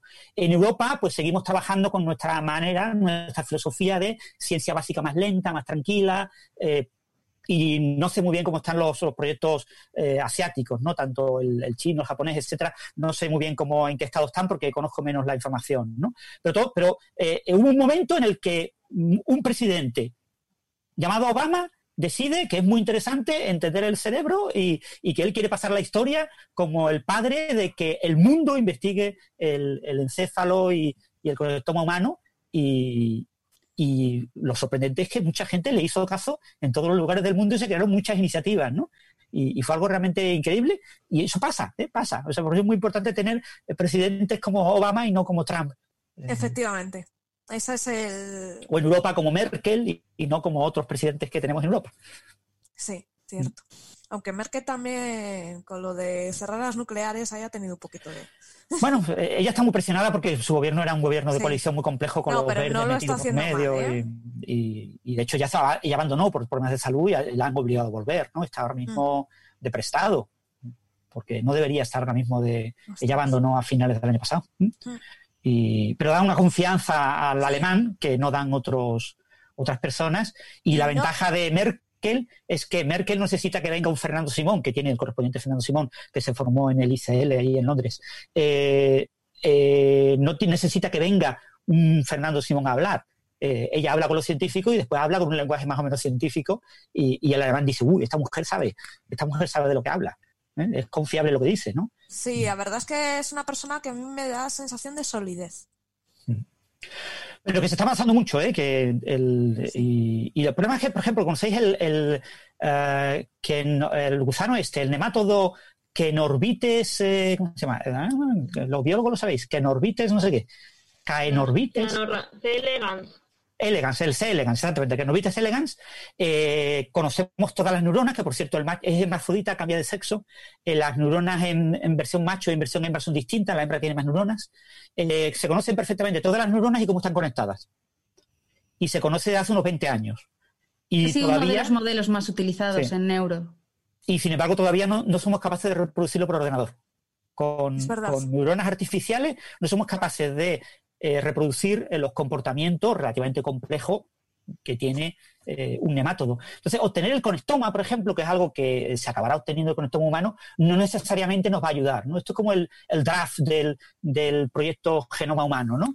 se parecía que una vez que yo supiera todas las letras del genoma humano, del genoma de referencia de un humano, yo podría resolver cantidad de enfermedades no sé cuántas son, 1.500, 2.000 enfermedades que hay de origen genético. Eso sería tan fácil como, ya tengo el genoma, ya lo sé todo. Ya, eh, y sin embargo, pues no ha ocurrido, ¿no? Quizás por eso no les han dado el premio Nobel. Eh, y con esto del conectoma puede que pase algo parecido. O sea, no, es tan fácil, no es tan fácil como parece. Pero, por supuesto, es un paso increíble y, y un avance tremendo lo que están ocurriendo. Estos proyectos están publicando muchísimas cosas, ¿no? Porque hay mucho dinero y, se ha metido mucha gente, no solo, no solo gente bio, ¿no? Eh, neurocientíficos, etcétera, biólogos, sino se ha metido también mucha gente pues, de laboratorios de química, de, microscopía, de informática, incluso físicos se han metido. Pues son proyectos muy, muy grandes con, que requieren muchos enfoques multidisciplinares y eso atrae a mucha gente. Pero es que no sé si coincidís conmigo, para mí eso es la buena ciencia, el juntar gente de todas las disciplinas y trabajar juntos, porque cada uno conoce su parcelita, necesitas eh, la visión del otro. Yo creo que la colaboración es el, es el punto para obtener buenos resultados. Sin lugar a dudas, la colaboración es el, presente y el futuro, ¿no? Es decir, la, gran ciencia ha cambiado muchísimo eh, porque, bueno, eh, a finales del siglo XIX había científicos que lo sabían todo, todo de la ciencia. A principios del siglo XX ya solamente había científicos que supieran todo de su ciencia. Y a mediados del siglo XX ya era imposible que un científico supiera mm, todo de un trocito súper pequeño de la ciencia, ¿no? Y hoy en día es absolutamente inconcebible. O sea, ahora mismo es absolutamente inconcebible que una persona sepa, pues yo que sé, todo sobre priones. Porque para saber todo sobre priones, pues mm, tiene que haberse leído, eh, yo qué sé, ¿cuántos pueden haber publicado artículos sobre priones? Perfectamente 20.000. Entonces, eh, y es imposible estar al loro de lo que se publica ahora. Imaginaos el coronavirus, ¿no? Eh, de coronavirus, eh, lo estuvimos comentando en Coffee Break, el último episodio que recomendamos, que estuvimos ahí discutiendo el tema de las aplicaciones científicas, en estos últimos tres meses, bueno, desde enero, básicamente desde febrero hasta, hasta mayo, tres meses se han publicado unos 20.000 artículos sobre coronavirus. 20.000 artículos son unos poquitos artículos. Con que cada artículo tenga tres páginas, cuatro páginas, ya no hay un tiempo material de leerse eso en una vida. Y no digamos, entonces nadie puede decir soy experto en coronavirus porque sé lo que se sabe sobre el coronavirus. No. No, pues no, porque no tiene tiempo de leerlo. Es decir, me he leído los cinco artículos de los cinco amiguetes míos que son súper famosos y son súper maravillosos y seguro que ellos saben mogollón y seguro que sabiendo solamente haber leído solo estos 200 o 300 artículos, ya lo sé todo, porque son los artículos FETEN. Pero ¿y cómo sabes tú que en los 18.000, 19.800 restantes no están los grandes secretos del coronavirus? Entonces, eso ahora mismo no se lo puede leer nadie. Entonces, ¿quién se lo va a poder leer? Pues en un futuro 15, 20, 30 años habrá máquinas de inteligencia artificial que lean los artículos científicos y que apoyen a los científicos y que les digan cosas, pues como ayudan a los diseñadores, ¿no? Hoy en día, en temas de diseño de micro esto empezó con los eh, diseños de los microprocesadores de informática y después ha pasado pues al diseño de carretera, diseño de jardines, diseño de, de todo tipo de productos, ¿no? De hecho, los ordenadores te apoyan y te ayudan. En diseños de bases de datos eh, hay sistemas expertos que te están Mm. ayudando eh, a llevar todo el control de la base de datos. Sí, entonces los sistemas expertos pues te, te asesorarán al científico y le dirán, mira, pues de, de lo que tú estás ahora mismo pensando, de la hipótesis que tú tienes en mente, estos son los artículos clave que tienes que leer, porque la inteligencia artificial se ha leído todos. Los decenas de miles de artículos se los ha leído y te dice, estos son los que tienes que leer. Y yo, pero si esos son artículos escritos por señores chinos, que sabrán los chinos, y estos no son, no vienen de Oxford, ni de Cambridge, ni de, ni de la Sorbona. Eh, Bueno, eso es un problema también porque eh, China publica mucho en chino y no lo traduce al inglés y entonces esa información no es accesible muchas veces al resto del mundo. mm. De todas formas, funcionan bien los traductores. Yo he leído artículos en chino, escritos en chino. Y el, o sea, el asta suele estar en inglés y, y el buscador Google muchas veces te encuentra el artículo eh, y, te- tú buscas el artículo, el artículo no existe, porque eh, Google te ha encontrado el artículo, te ha- te ha encontrado la cita, por ejemplo Google Scholar, te busca la cita traduciendo los artículos al inglés, pero te lo traduce del chino al inglés automáticamente. Con lo que ese no es el título que el chino pondría como título en inglés, con lo que al final te cuesta una barbaridad encontrarlo, pero al final lo acabas encontrando y encuentras artículos eh, y ves que, que Google te ha buscado en el texto del artículo en chino lo que tú querías, ¿no? Y, entonces, claro, te ves obligado a usar algún traductor para tener alguna idea. Pero que eh, eh, eso que hoy en día está flojillo, yo calculo que en 10, 15 años seguramente las traducciones automáticas serán maravillosas. O, o eso, o lo que pasará es que el sistema experto te seguirá recomendando el artículo que te acabas de comprar, que ya me lo he comprado. Sí. 100%. Amazon, deja de mandarme neveras, por Dios. Eso sí es verdad, ¿eh? además a eso eh, eh, le encanta, ¿no? Una vez que compras algo ya te manda, te vas muchas veces el producto que acabas de comprar, ¿no? El mismo producto que acabas de comprar, no productos Sí, relacionados. Sí, sí, Y- sí, sí, sí, sí. Creo que este producto le puede interesar, y ya sea, Y sí, me lo de comprar. Sí, es alucinante. No, no, es además te compras un móvil y a los X meses creo que puedes estar interesado en un móvil nuevo, pero si ya tienes seis meses, ¿qué dices? O sea, es alucinante, está...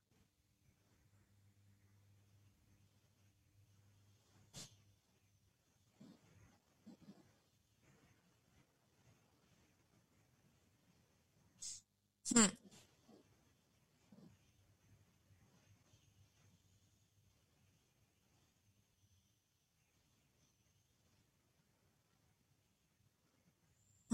Ya digo, hay mucha gente trabajando en eso, ¿eh? en inteligencia artificial de reconocimiento de textos y de análisis Sí. automático de ciencia, de hipótesis, contraste de hipótesis con artículos. El tema de la cienciometría, ¿no? el, el análisis automático de, de textos científicos para eh, contrastar hipótesis se está haciendo ahora mismo De hecho, está eso muy, muy trabajado. eh, Mm. ya hay módulos de Azure, Microsoft Azure, que tú guardas los documentos y ellos te los revisan y tú buscas cualquier cosa y te dicen este documento te lo vas a leer, este y este. O sea, y funciona muy bien. O sea, está, eso está implementado ahora mismo. De hecho, tiene un nombre, os pone un nombre muy simpático y ten- tenía un nombre bastante gracioso. No me quedé con él. Pero sí, es un módulo, hay un módulo que, que cotillea documentos en Azure. Bueno, pues nos hemos pasado de ahora, nos, eh, nos hemos alargado, perdón. Y vamos a ir despidiéndonos, vamos a hacer una ronda de despedidas y para ya os dejamos en paz. Sandra. Nada, que muchas gracias, que me lo he pasado muy bien estos fines de semana, que esperemos que salgamos pronto y que escuchéis muchos podcasts de ciencia y cine, como el nuestro. Muy bien. Eh, ¿Carlos? Nada, pues efectivamente, eh, buenas tardes, noches. Eh, todos los oyentes de 70 años que aprovechen que creo que les queda una hora de, de paseo. y, y nada, eh, nos vemos por aquí.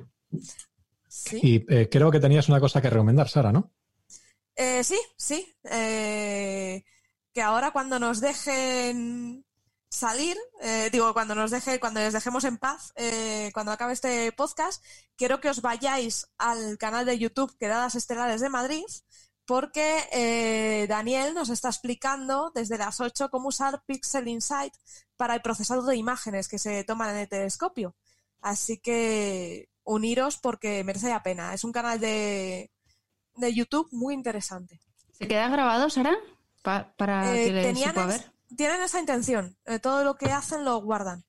Así que es eh, permanecer atentos, porque son muy majos además.